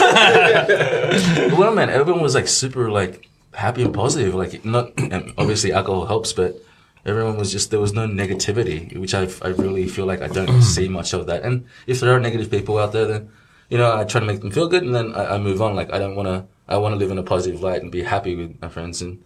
And I think I think in China it does it does it, there's a lot of people that are on the they, they see the good in the bad. Yeah. Like, you know, people say, "Oh, this is China," and they get you know, it's like that two year thing where it's fight or flight, right? A lot of ABC girls, ABC guys, whoever it is, or maybe whatever. They come here and they think, "Oh, China's great," and then within two years they really realize if they can kick it or not, right? And and I think it's a true testament of who we are that we've been able to kick it along for the past two years and, and still really enjoy this place. This place has changed so much, right? Like It's constantly changing. Every Yeah, It's constantly yeah. changing. It's constantly it's changing. great. I It's- feel like every two years there's there's a there's a big shift in some right, way. right. But see, that's what I love about it. Right, You know what I mean? right, Like, like I'm from New York, right? And and a city like that, as great as it is, it's a fully matured city, and it has mm. been for a very long time. Yeah. So you go back now versus me going back there ten years ago. It's pretty much the same thing. Right, right. Nothing really has changed. Right, right. Right. A few new restaurants or a little more different restaurants. sterile now. That's about it. Maybe, but but it's it's more or less the exact same thing. as opposed to someone like Shanghai 10 years ago, it's completely unrecognizable than it is today.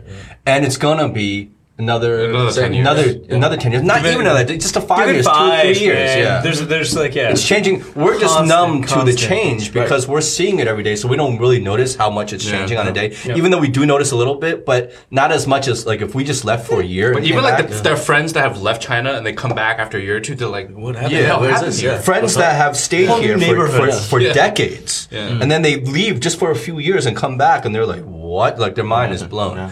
So that to me is part of the excitement of living here, or any other part of the world that is that is growing as fast as, as a city like Shanghai, mm-hmm. is that electricity in the air, right, so to speak. Yeah. Um, that that excitement, that energy. It's it's really what gives Shang- Shanghai its charm, mm-hmm. and that's why you know when I go back to an LA or a New York, it's great, mm. it's nice, it's really cool, but it gets really boring real quick. yeah. And Shanghai, Shanghai never gets boring. You know what it is? Here's a here's a here's an analogy. Like Shanghai is the equivalent of like cell phone and social media, and like constant like pings and like you know likes and comments and switching between platforms and you're constantly on your cell phone because your mind is already used to this ADD lifestyle of constant like uh, Like sensory overload. yeah, and like meanwhile, you go back to let's say uh, even like New York and LA, even though there is a lot of stuff, it's like a board game. You just sit there, you just play a mm-hmm. game, and it's just like mm-hmm. Play your pieces. You're concentrated. You're there. You're just doing your thing. You know what's gonna happen. Blah blah. blah you play right. So it's just I feel like this is you know Shanghai's a cell phone. you know, it's just mm-hmm. constant like shit going on that you. you But see, some people hate that though, Yeah, right? yeah. Like some people want that peace and quiet. They want to get in touch with, like, let's say nature or whatever Yeah, is. well, you know, like uh, for for me, uh, you know, now like you know, I'm married, got a kid, and that is far more desirable to me in that regard because I, I uh, we just had a, fr- uh, a friend, uh, a, a couple from uh, mom's from Shanghai, dad's from Mexico, but lives in they live in San Diego now. Uh, they have a kid, same age as as my son, and they uh, live in San Diego, and they're just like, dude. If you have a kid, like so nice. we never want to come back to China anymore. Because I it's get just, that. It's, it's just so nice. It's like that easygoing life that it's it's it's so boring. And actually, it's boring growing up. Like now, I look at my hometown where I grew up uh, in suburbs of New York. I didn't grow up in the city. I grew up in uh, uh, Rockland County. It's like suburbs of New York. And I look at that place now as being like, man, that's a dope place to take your kid. like safe, good schools, nature, still good Yeah. pizza. It's like you and- have a good community of friends they can still hang out with. Yeah, Or you prioritize different good. things, right? Prioritize different, uh, but like you know, growing up in that environment, I always thought, oh man, why couldn't we live in New York City? That would be so cool. You know, I could, I could be hanging out with Q-Tip right now. So did you did you really see? Probably couldn't. Did you really feel your mentality change like the moment your your son was born? Like, did you? No. Was it like a click, or was it a gradual thing, or what is it? It, it's it's uh, okay. So, uh, short answer is no. Like I, I didn't. It wasn't like oh my god, he's here now, and now I'm a different person. uh it was an awesome experience. Like you, you see this human being, and you're like, wow, you know, I you fathered a kid. There's a, a human here now. Now, now what do I do? You know, you're trying. You're you're about to do something that nobody has ever known how to do well. Yeah. And, uh, nobody's known how to be a parent. There's no there's no real No, book on it. and nobody's really. I mean, some people have been good at it, and some people haven't, but everybody's tried. And um, so, so what? Uh, what changes is it's it's a constant progression because then you're fighting. Like like I look at it this way: like being a dad is uh, you know biologically it's one thing. Like I've done my job. The the kid doesn't come from me, right? He comes through me, and now he's here in the world. But he's his own person. So I could either choose to impose my worldview on on him. I could choose to expose him to my worldview and expose him to others. And I could also just choose to not be involved, right? Like, which, which is, uh, which doesn't mean like not, not, uh, see the kid. It just means like, you know, there's some parents that are standoffish. More hands off. Yeah, yeah, and- and- kind of let them grow into whatever you know you want interfere. And you see this in many cultures where, like, yeah, it's just like mom that raises the kid and dad goes and works and stuff. Like, so, so like, there's a lot of different uh, paths to it. But like, what I've realized is that every day that passes, literally, I feel differently about my role, uh, about his role, um, like just like like who he is. Like I, I view him more as a person. Sometimes I view him more as a, a kid. Sometimes I view him as just like what, what what's wrong with you? What are you what are you doing? I'm smart. She's smart. yeah, you why, why can't you make it to the toilet? Um, but uh, but yeah, so so that changes every day. It's it's not like a overnight thing where now all of a sudden a, f- a switch has flipped and I'm a different person. Actually, I didn't. I still don't think that I've changed at a different pace. I change as much as you mm. or you or you change. Whether or not you had the kid or at No, because it's just different. It's just if I didn't have the kid, does that mean my life stops moving? Does it mean that I stop growing? Does it mean that I stop mm. caring about it's- it's what normal. comes next? Yeah. It's just It's- another thing that that. But a kid yeah. can put like it's like a speed boost, Turbo like a- boost. yeah, yeah, turbo boost on these changes, right? Because then all of a sudden you feel this urgency or this pressure because now all of a sudden now you have this life to to be responsible for all of a sudden. Whereas before you were only really responsible for yourself, right, or your wife, but now you have you have a kid to be responsible. So that can often put um, you know the, the changes on you know yeah like a speed boost. Like all of a sudden there's this urgency to do it. You got to do it, so you make things happen maybe quicker, or you change quicker I than you feel like there's a necessarily would have. reverse of that. Like, actually, the turbo boost is actually from someone like me. I feel like looking at someone like Brett, who's married, has a kid.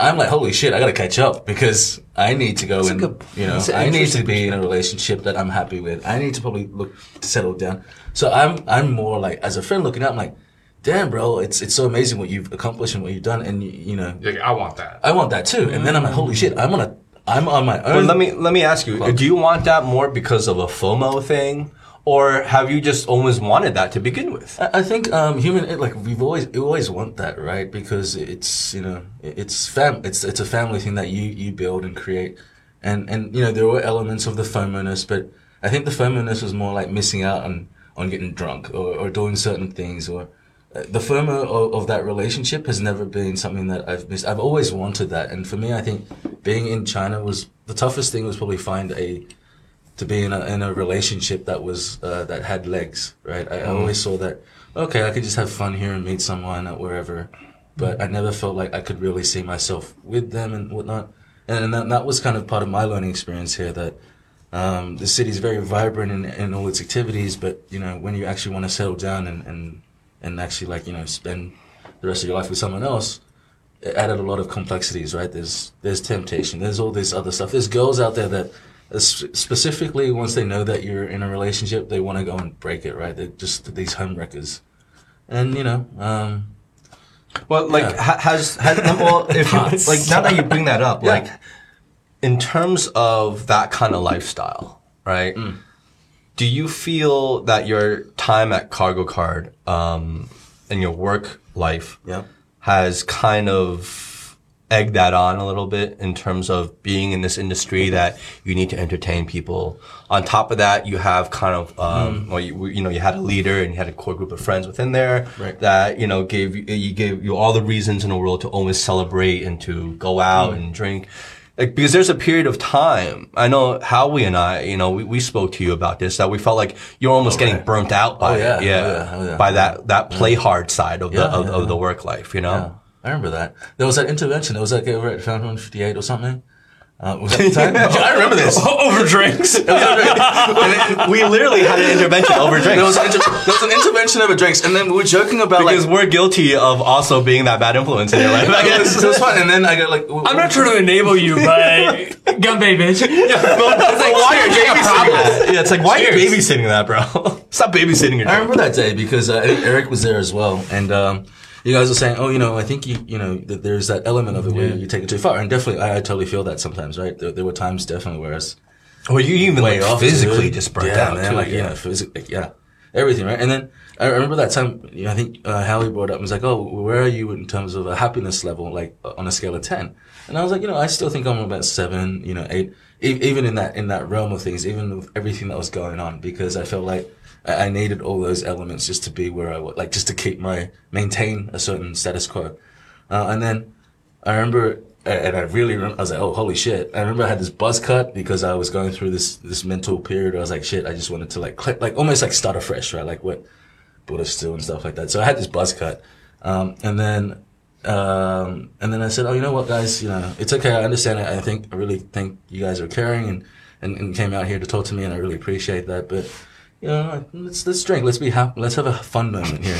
And we brought that bottle of Absolut, right? And we're drinking. And then before that, we asked you like what levels of happiness you guys are at. You guys are like at fives and whatnot. And then after we finished that bottle, you guys are more miserable than me. and then after when you finish when we finished that bottle, we were all like, yeah, you know, we're at a heightened uh, level of happiness because of um, how everything all eventuated, right? It was just like, yeah, you guys are caring for me. I understand that, I appreciate it, but we can also be uh, mature and, and happy without you know going overboard. And I think that was really critical. Like, you know, you saw a friend that could have gone like overboard, overboard, but I, I do have a, a stop in me, and I think that's comes back to probably more like the upbringing and you know like having you know certain family elements to that that sort of gave me the right mix to know that the world isn't an easy place, right? There's a lot of you know, you want to bring your kid up in some safety in, in some ways. Let them make their own decisions, make the bad choices. Um, but as long as they don't go overboard, right? So, Well, I think I think you really bounced back, you know, strong from I think that back. that duration of time because mm, that duration of mm. time we were honestly very worried that you were just getting burnt out by it. Scary, and you know, we I, I well I can't speak for anyone else, but mm. I didn't know whether it was just you, you know, and you just going through, a, you know, stress relief or whatever. You just wanted to party, or or it was just part of the work. It was just- you know, I just when, didn't when know. was this? Just so I have some context. Yeah, this like, is what, like this for is like a long stretch of time, But- as much as It's a long year ago though. It was like a year. It was like a ago. year ago, but it was for like a Two, two three years ago. over like a Was it two two, three year period. yeah, it was kind of like I feel like it was kind of when we went to Korea, and then after I came back from Korea, after It was a long stretch of time. It was wasn't just like a few months. It was like two, three years. I was like, I, I thought it was cool just being like leaving random voice messages, right? Like just blasting shit, like Yeah, I mean, I would definitely say it was probably it was when I came back from New York. You, know, you were definitely at yeah, the peak yeah, still. yeah. So it's like 2016, 17. Yeah, definitely. And then that's say. when we had dry goods as as the uh as the term. Oh, Yeah, yeah, yeah, so that, yeah, that shit yeah. escalated quick. That, that was a uh, that was a period. Because you know why? Is because That- that- all of that. us already have calmed down a lot. Right, we, right. we don't go out that much, yeah. maybe once a month. And then, but literally almost every day in our group chat, we get pinged Constant. at 2 o'clock in the morning. Yeah. Yo, Yo, niggas ain't ready. Oh wait, yeah, yeah, Yeah, y'all niggas ain't ready. Like, like that's the line, right? Yeah, like, yeah. like you were always like, And I'd wake you up- would, and, and and you wake would up- leave you like voice messages Yeah, yeah, on the it's horrible. thing, Yeah, and you would be like, clearly, he's Dr. Dre and shit. yeah, you would be, you would be clearly drunk. yeah, oh, absolutely, yeah. And uh, you know it's funny, Right. But at the same But at time, certain point, it's, yeah, uh, when, when, when it's happening like every day, you're like, oh shit, like Yeah. It's okay. funny when it happens once in a while. Yeah. And, Yeah. and then he's always like, "Where are you guys?" Yeah, you know, come on, I'm But it was here. it was literally We're happening. like in a- bed already was sleeping. happening It was happening on a daily basis. Yeah. Yeah, but I'd still be up at work like nine, but we still, it was constant. And it So was yeah, you, you know? can justify it by Right, uh, right, right, saying, right. "Yeah, I showed up at work." Right, right, right. But still, that takes a toll too, because you're like, uh, you're just not even functional. So where do you feel you are now in terms of balancing that kind of work and play? Yeah, I think there's a, there's been a, a, a, re- a definite reduction in, in the amount of time. Oh yeah, we- totally, totally. I mean, huge, huge. uh, I think one. Yeah, it's good that dry goods is gone. right. That's that's. um, which was was your bar. But I, I think also, um, you know, I, I think just looking at uh, the, well, Hubert had also left. too, the the things, company, yeah, right? exactly. Like like looking at uh, Last what we were talking about, which is our brotherhood and our camaraderie and everything.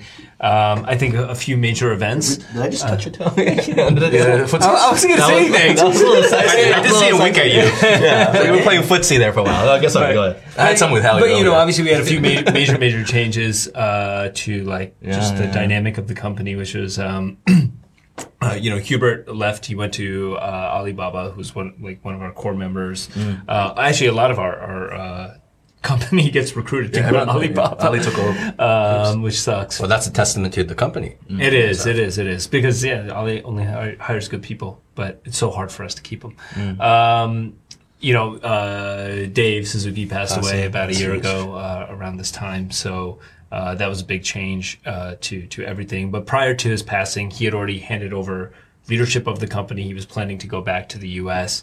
Um, so you know, I, I, I think a lot of things that then just kind of as he was as let's say Dave was uh, going to make that move he was sort of also making a statement to us, like, "Hey guys, you know, I'm, I'm transitioning to the next part of my life." Uh, you know, Hubert, uh, you know, he got married uh, about a year before that, but uh, he said, "Hey, I'm ready to move to the next step of my career. I'm, I'm taking that next step." Uh, and a few other uh, smaller players, but important players in the company had also made similar transitions. So I think we started to just see that shift, and, and I think we you, you kind of grow up as you're a product of your environment, right? So everybody's kind of like, all right, we're moving past this. Like it was fun while it lasted, but glad we moved out. We all got to keep progressing. we all got to keep progressing. We all got to go to whatever comes next. And I think that that's what happened in that uh, period of time, Uh, which was through like uh, 20, late 2016, because my son was born late 2016. So I went through my own period of like, okay, guys, uh, I, I can't be out all the time. Yeah, I but gotta- that's so important, the product of of your my kid. environment, right? Yeah. Because I can guarantee if your your brotherhood, your your your, your core group of friends slash you know coworkers were not all progressing and all just going through the day to day that never where you changed, you would never change. Yeah, you stay where you are. Absolutely, Right? absolutely.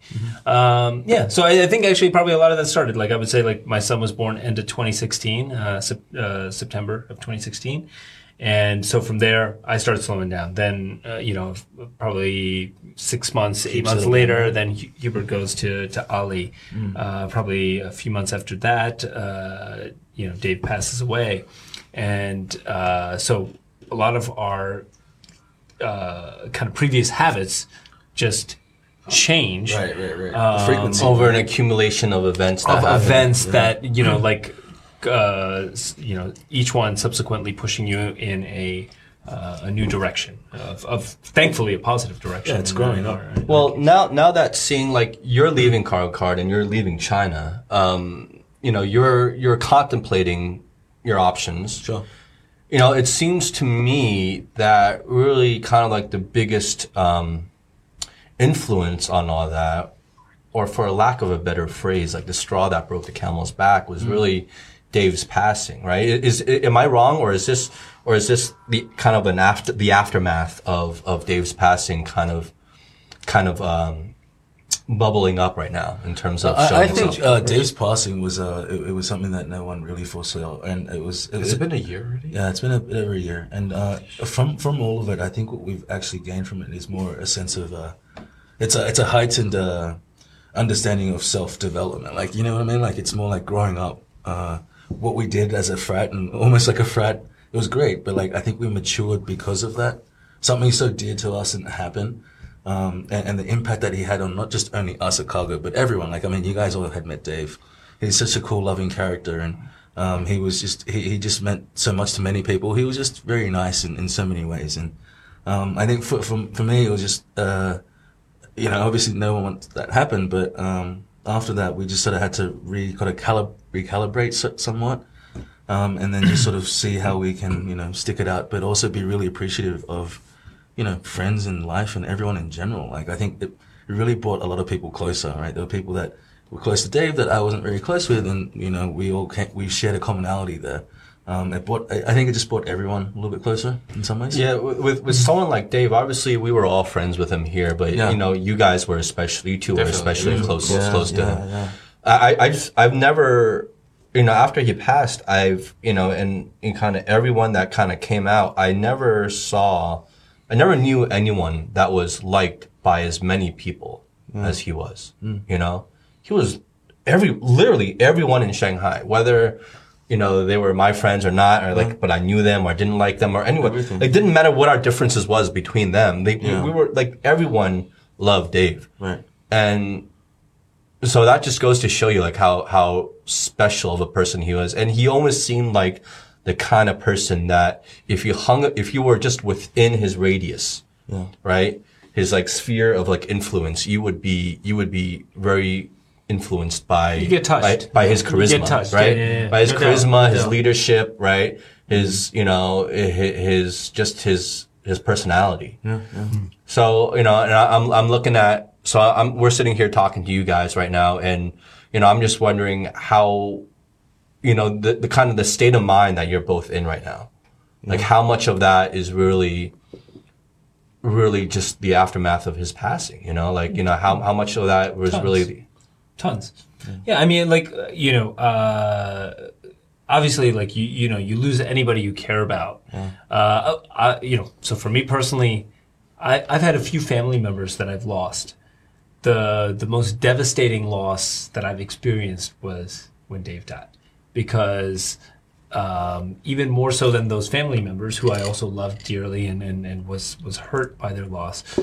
Um, I there, there was nobody else that I spent that much time with, mm-hmm. but you know, I think more importantly, like the outcome of after, you know, like like you, you said, you asked. I think your question was like, you know, how much of our future decisions are, are mm-hmm. based on, you know, his passing. I think for me, it's it's a tremendous amount. Um, you know, one of the things that I, I was saying before is like the greatest lesson I learned about Dave was just like how do you spend your day to day life, right? Like who do you surround yourself with? How important are the people that you surround yourself with? Because he was one of those people that just uh, like his energy recharged when he was around other people. Yeah. Yeah, and I'm yeah. actually one of those people that actually recharges when I'm by myself. Oh, way, yeah. Uh, me too.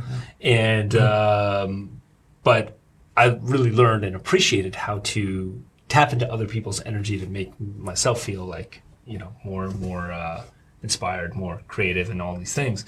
And so as I r- realized, like after you know he was gone, I was like, wow, you know, the time that I spend with the people I care about the most, which is you know my wife and my son uh, is the most important time. It's the most important use of my time. Um, like the the way that I can be a positive influence to them, the way that I could try to learn from them, both, um, and the best way to do that is through time.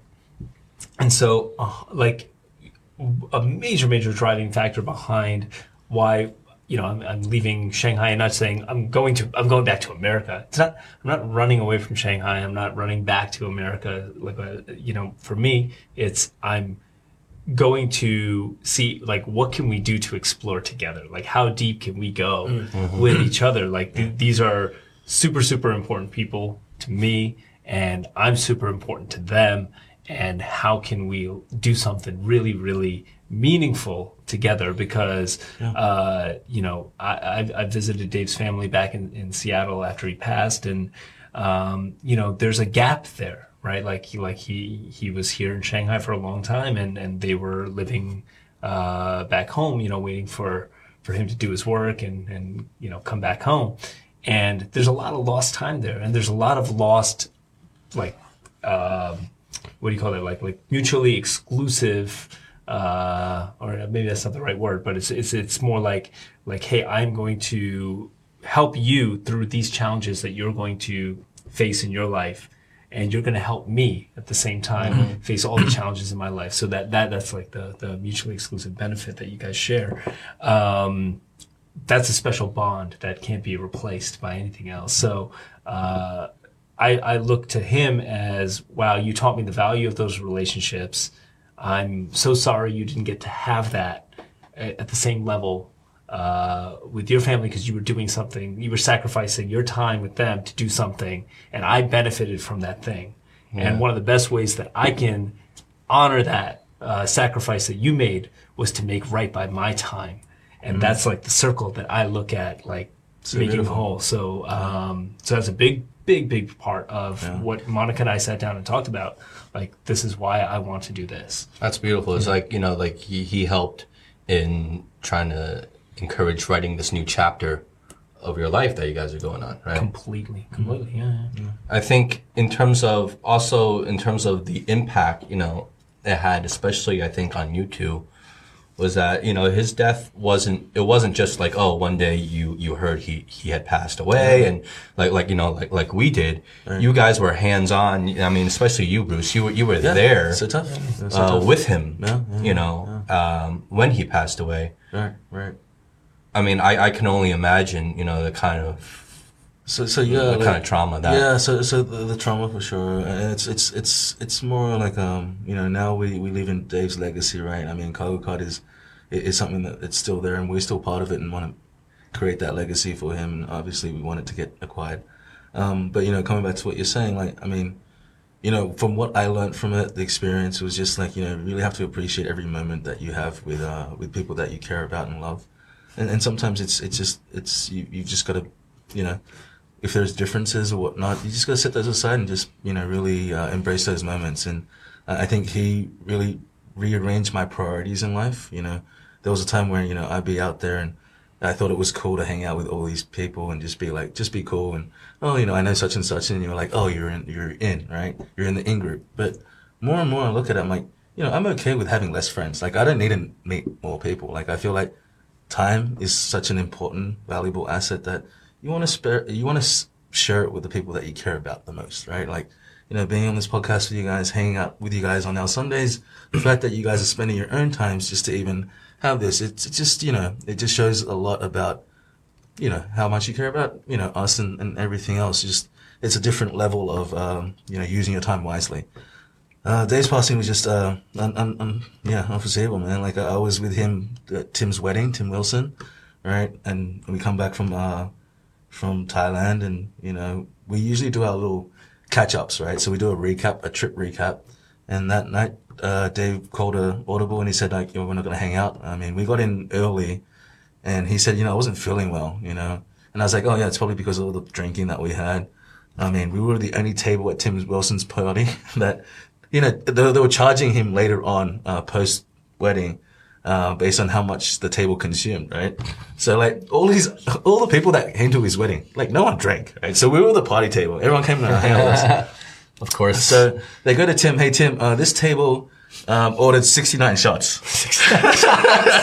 and Tim's like, no, my friends don't drink. No one drinks. And they're like, oh, no, this table. And then, and then Tim's like, were you guys at this ta- table number six? And we're like, yeah, table number six. We, we had, we had the party. And he's like, oh, okay, your bill was really expensive. Cause like, you know, we were the ones that had the party going. Do you guys have to pay the bill? I know we did, but I mean, I don't think so. We gave enough money for him to. That's awesome. But anyway, we were, we were the party table, right? So then, obviously, coming back in, in, in, in- into Shanghai, you know, we didn't think too much of it. Dave, you know, it was an early morning flight. We landed.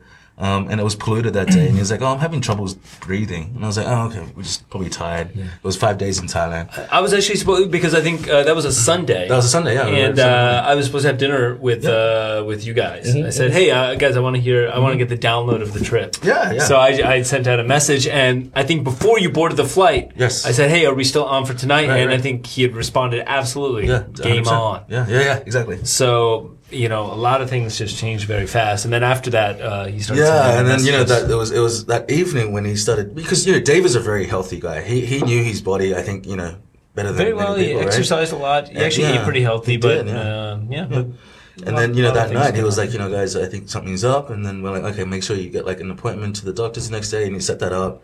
Uh, we didn't think too much of it because you know Dave knew how to look after his body, right? It sounded like a flu. Yeah, it just sounded know, like you a just flu. said, "Hey, man, I'm having a bit of a fever."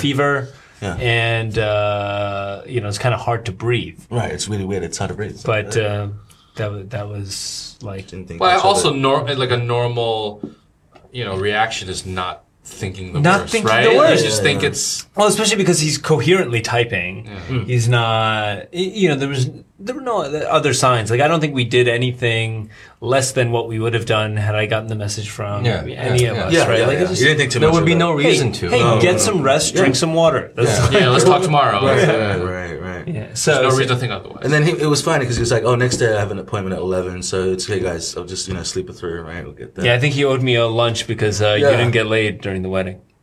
Damn. Damn, I did. Uh, yeah, damn. Huh. All right. I said, I'm, I'm taking that free lunch. That's exactly what happened. You went to the you went to the lunch and and for some well Dave was still under the weather, right?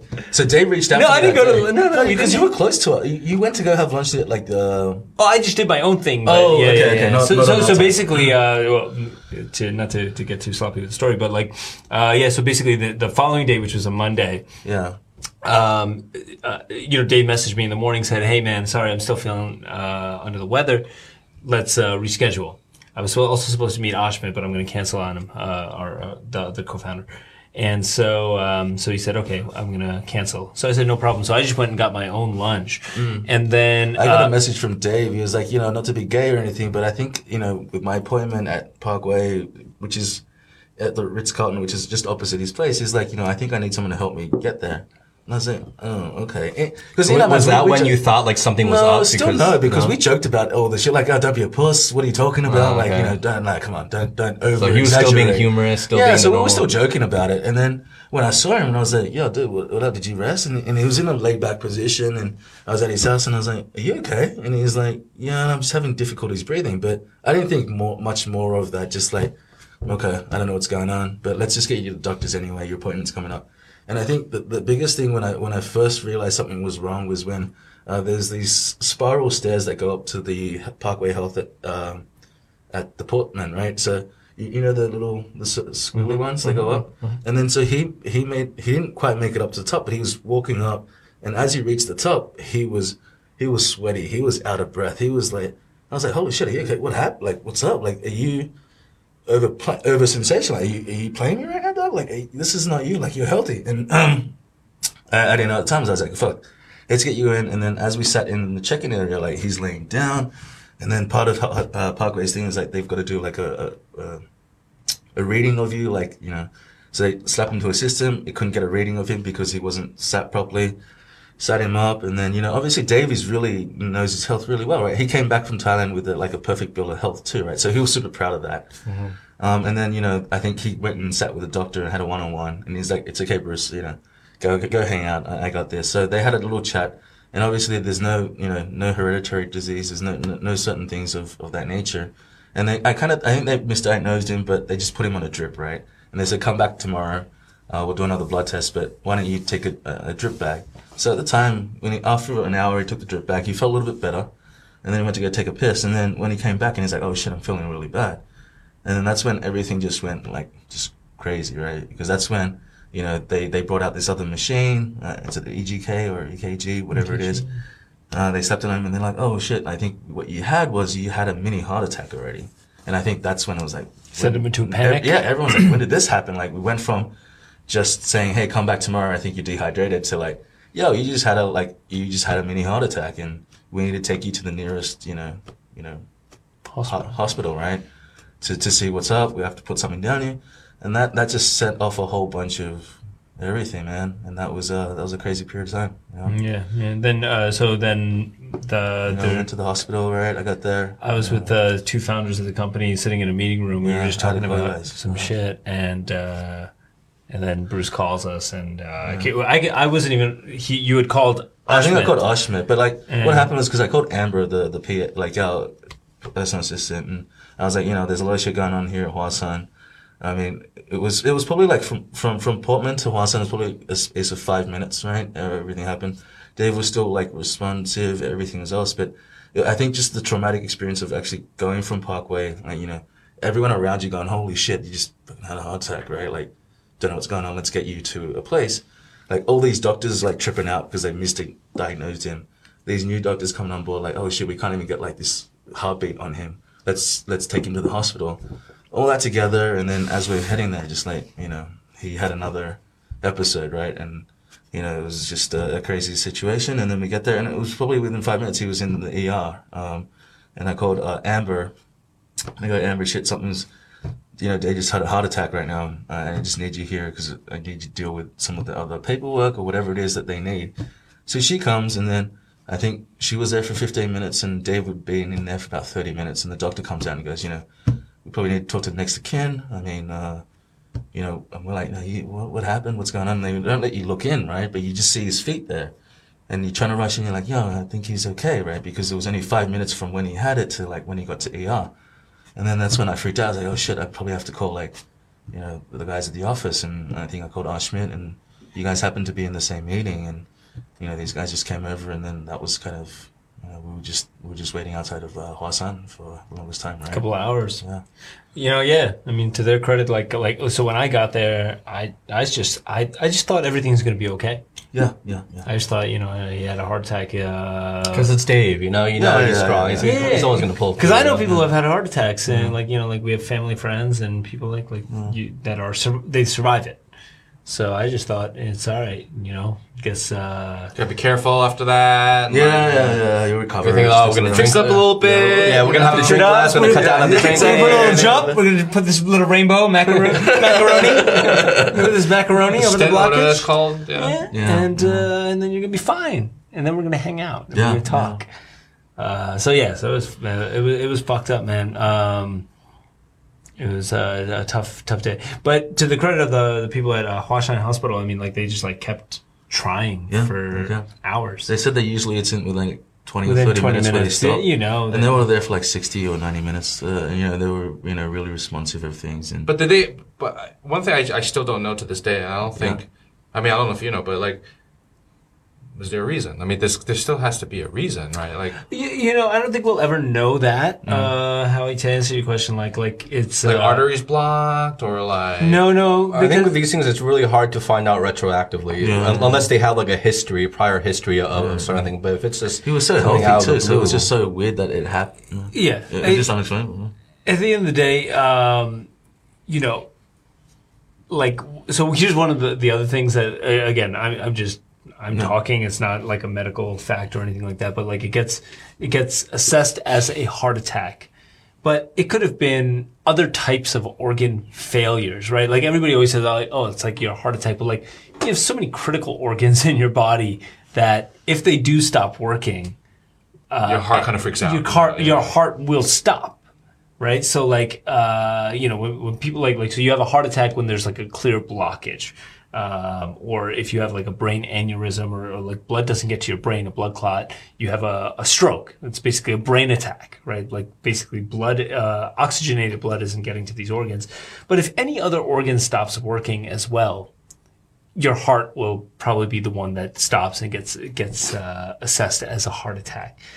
I don't think we'll ever know um, if it was a heart issue, if it was like a blood clot of any kind, which which can happen from like it could have been an injury. Like if you, I had a friend back in San Diego, he uh, was skiing one year and fell, and he had like uh, his ski pole jam into his leg over here five years later, he's we're, we're just walking, um, or he, he was walking with, with his girlfriend at the time, and I was on his on my way to his place, and he just like collapses and starts vomiting blood. Gets rushed to the hospital. Thankfully, he was totally fine eventually because they like caught everything. But there was a blood clot in his leg, exactly where that injury was.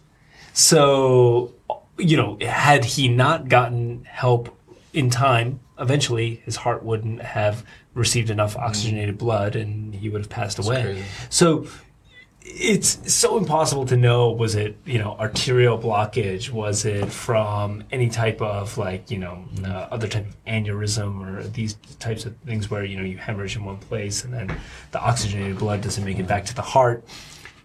But it was, it was. The, I think the, the medical term was uh, myocardial infarction. Or Yeah, myocardial, uh, myocardial Oh yeah. infarction, And, yeah, there you go. Yeah. which is a heart attack. Which is a heart attack, and you know, and, and like Brett said, it's probably there's other elements of it that we just you know, no one knew. But I think what really caught everyone off guard was the fact that he was just such a healthy human being that it could just really happen to, to anyone at any time, and just we we were just definitely not prepared for it uh, in any any aspect of that. Thanks. Yeah. So that was a, uh, a rough day. I think uh, Bruce lived through. Uh, No, no, we, we, we, we did it together, man. It was a, it was a rough period for all of us, and then e- even till now, I mean, it's still a, you know, you know, I, I look at it not in a. It, it, it's sad in that fact, but I, I kind of look. I, I try to cherish and look at all the, the great moments that we had. If it wasn't for Dave, I probably wouldn't have met Brett. I wouldn't. Yeah, I, I think there's so many elements that were things that, that changed. Um, I feel If it wasn't for Dave, I wouldn't yeah. have. Uh, I wouldn't have a China story. I would Right, have right, right, right. come here, probably taught English for years. Yeah. Get the fuck out of here. Um, yeah, I wouldn't. I wouldn't have had anything that I have. You know. So a lot is owed to Dave for sure uh, in our lives, and you know he, he always tried to make us better people, right? Like I mean, he sometimes give us shit, but for me it was more about relationship side and girls because you know sometimes I was hopeless and sometimes I was just too over eager, um, and then he taught me the ups and downs of how to approach certain things, and and at times you just thought, oh, he was just you know busting my balls, but in some ways he was being really upfront and honest and being like, hey. you got to change your approach sometimes. So you can't just be like. Well, he told drunk he told you what you needed to hear. Yeah, know? exactly, exactly, exactly. To for to be a better person, I think. Uh, not to be a better person, but just just to refine a little bit of. There's nothing wrong with us. It's just more like, huh, just opening up your eyes to to different views and just sometimes like you know coming back to when I thought it was cool, like yo, your, your niggas ain't ready. I think it was great that you guys never res- like responded and be like, yo, that's really cool. You know, it was more like shit. You're so cool. yeah, it wasn't any of that. So I think that made me go, oh, hey, I don't think this is the right Turns thing out to. I'm not cool, mom. Yeah, these guys. Yeah, they're like, oh, this is what I did five years ago. Oh. Well, look, I was, you know, for for um, you know, a few days before this podcast that we had scheduled, you know, I was I was on the fence as to whether or not, you know, we should even talk about Dave or whether or not you guys even really want to talk about him. But you know, I'm really glad that we did because especially with you two here, um, not only what you two bring to the table individually, but I knew I know Dave, you know, had a had a huge impact on your lives and especially your time here. And and as as a result of that, kind of a big impact on where you guys are now and where you guys are going to be headed uh, in the future. Um, you know, as you know, a little more distant from you guys, but you know, we we were all friends of Dave's, and and I'm not just saying this, but I really, and I said this to Howie, you know, the day we heard the news, and and and and I don't think I don't think I know a more like kind of just all around beautiful person that is Dave in terms of what I saw of him, you know, and and the amount of people that enjoyed to be around him. You know, that, that that's not something like I, I I can't be that. You know, there there are people that don't like me. There are people that do like me. I mean, but he seemed universally Liked well liked among everyone, and that to me is just like mind blowing. You know that that someone could could be that and have that kind of charisma and, and energy around them to kind of affect people that way. You know, I I don't I really don't know anyone else like that. Yeah, I don't think there's gonna be another Dave. And, you know. Yeah. Let's cheers to that. Cheers, man. sir. Cheers. Cheers, Cheers to him. Yeah. Thanks, um, thank you guys for coming on and, and, and sharing, and um, you know, good luck, good luck to you, Brett, in the future, Thanks, man. Thanks for having me. Bruce, and Thank you. uh, Thank you, sir. To Dave.